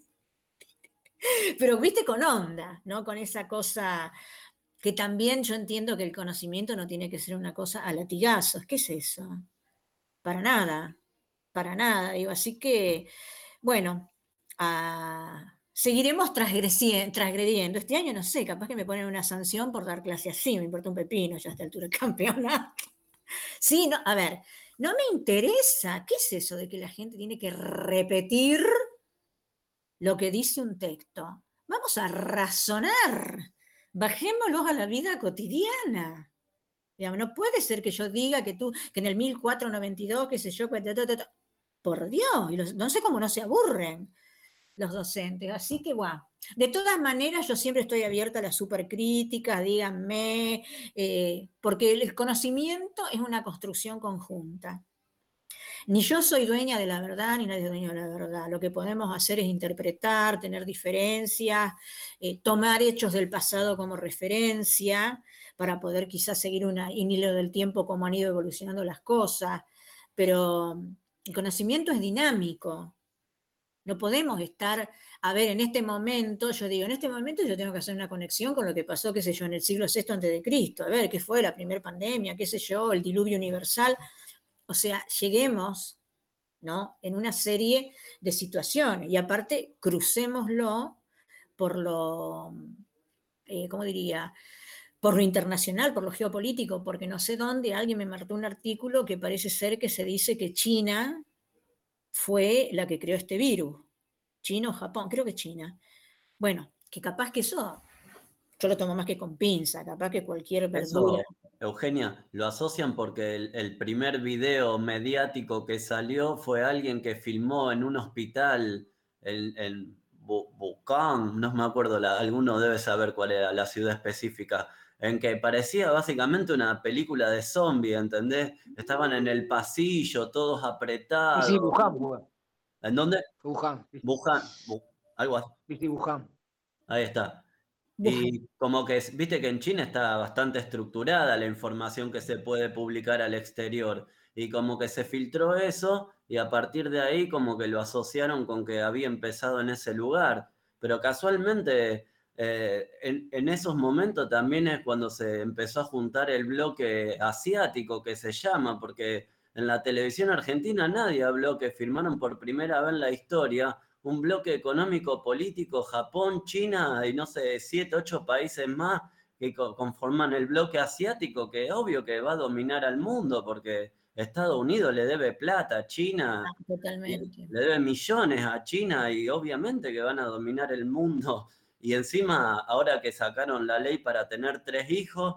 ¡Ay, qué tremendo ¿viste, viste que ellos tienen una proyección de 20, 25 años de, entre comillas, progreso de la sociedad. Entonces, primero solo dejaban uno, hasta hace cuatro o cinco años permitían dos y ahora ya permiten tres, lo que significa que se ve que tienen un, un proyecto de ampliación institucional, ideológico, vamos a decir algo despectivo, va a haber un montón de supermercaditos chinos, entre comillas, dedicados a un montón de otros rubros por todos lados, básicamente. ¿sí? O sea, dentro de 15, 20 años va a tener un impacto muy grande. Y Estados Unidos está perdiendo potencia, sin duda, y eso le duele. Y qué mejor decir que hay una enfermedad creada por China para hacer una teoría demoníaca, como Totalmente, conspirativa, sí, sí. Sí. Lo, lo más grave, creo, y hablando un poco como en, en la primer clase que hablamos de pandemia, fue el, el momento fue crítico en el punto en que las empresas que hacen vacunas y remedios le pusieron un precio a la vida humana. Eso, te- fue, eso fue el signo más grande de desprecio y, y que también te hace como pensar hasta qué punto no, también, no tienen el remedio y la enfermedad. Porque si. Si hay algo que nos está poniendo eh, ahí al abismo de desaparecer como si tener un precio Sí, eso. sí, Los gobiernos van a firmar contratos, eh, eh, contratos leoninos con tal o cual precio, tanta cantidad. ¿De qué me están hablando? Si se termina la población, literalmente, si, se, si esa enfermedad se va para todos lados. Fue realmente en eso hay una crisis. Que Totalmente. Ahí sí tendría que haber una linda marcha mundial en las Totalmente. ciudades de gente diciendo, o sea, dignidad humana. Sí, basta. Yo me peleé ayer en la escuela porque eh, me hacían cumplir con una mesa de examen que iba como tercero, digamos, no era el titular. Y tenía que ir a otras dos más. Y le digo, hay otras personas también, le digo, yo tengo una dignidad como trabajador, estamos en una situación que te podés pescar una muerte y te podés morir, ni más ni menos, ¿entendés? Y vos me hacés venir tres días, a falta de dos me hacés venir tres días, ¿entendés? Vos no considerás la dignidad de los trabajadores y esto y lo otro, y vos que decís que te van a echar. Yo, mirá, si superé el día de ayer en la escuela y no me rajaron, no sé cómo, porque me salió todo el marxismo que había leído en estos días por los poros. Y claro, el otro es profesor de matemática, ¿entendés? Me dice, Sí. ¿qué, qué dignidad? ¿Qué dignidad? Le digo, ¿qué te puedo hablar vos si 2 más 2 es 4? Me callé la boca, me di media vuelta y me fui. No había una No te sube el agua al tanque, así. Claro, porque, si no le daba un portazo, ¿entendés? Un burócrata total. ¿Qué dignidad? ¿De qué me está hablando? Si él No. mismo, él mismo se enfermó en la escuela. ¿Entendés de eso? Mirá vos. Mirá, me- cuando hablamos de la otredad y el otro, ni siquiera se reconocía como una víctima de, del sistema. Y, pero viste que, ¿cómo te diría? Los que están alienados se vuelven soldados. Sí, no, este, eh, mirá, no va vestido de milico porque no lo dejan, porque... De hecho, a mí la otra vez me criticó por la barba y el pelo y le digo, loco, eso en los 70 se lo decían los policías en la calle a la gente, actualizate un poco, es un fascista. Así se lo dije, es un fascista. Me miró con una cara capaz que ni sabe lo que es un fascista. Pero totalmente, estoy segura. No tengo duda. Fascista que fumás muchos fasos, por Sí, ejemplo. yo creo que sí, lo debe haber tomado por ahí. Trágico. Bueno, Pero eh, se lo dije. Bien, bueno, también decirles esto, que estoy al pie, que si necesitan algo, que me escriban, eh, y en términos, eh, ¿cómo diría?, de compañeros y compañeras y humanitarios, si por ahí alguien está muy loco, muy rayado y tiene ganas de hablar un rato y necesita un poco de contención, me mandan un mensaje eh, y vamos para adelante, ¿sí? Bueno, ahora les subo, no, les digo a ustedes mi, mi teléfono, porque si lo llego a subir a la página, cualquiera de ustedes que quiera, en serio, ¿eh? hablar, de paso me comprometo que si estoy loca, como siempre, lo llamo y charlamos un rato. A ver, anoten. ¿Digo? Sí, sí. 153 046 220. Bueno, 0341, bueno, eso sí, ya está. Gracias, profe. La verdad que es una de las pocas personas que conozco o que es profesora de universidad y da su número a los alumnos. Creo que es algo, un gesto muy valorable. Gracias. No, gracias. Yo soy medio, toda la vida fui loca como una cabra, no veo por qué tengo que cambiar. Así que ya está. Ay, sí, porque yo digo, la vida es abrirse, encontrarse con otros, eh, aprender a convivir en la diferencia, ¿viste? Todos somos seres humanos. ¿Qué Los cuerdos, los cuerdos son aburridos y nunca cambian el mundo, profesora. Así que no, Totalmente de acuerdo.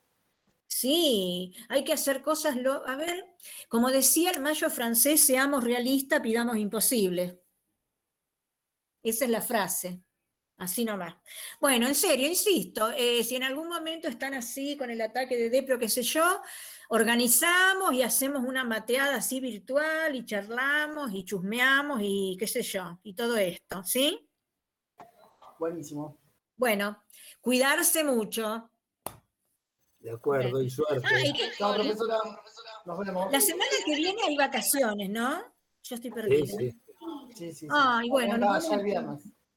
Cuídense mucho. Chao, profesora. Chao, chicos. Bueno, un gran abrazo. Que se mejore. Adiós, Gracias. disfrutes. Buena semana. Gracias, gracias por la por el es- escucha, por la compañía, por las opiniones, por la atención. Muchísimas, muchísimas gracias. Mucha suerte también, ¿eh? Gracias, igualmente.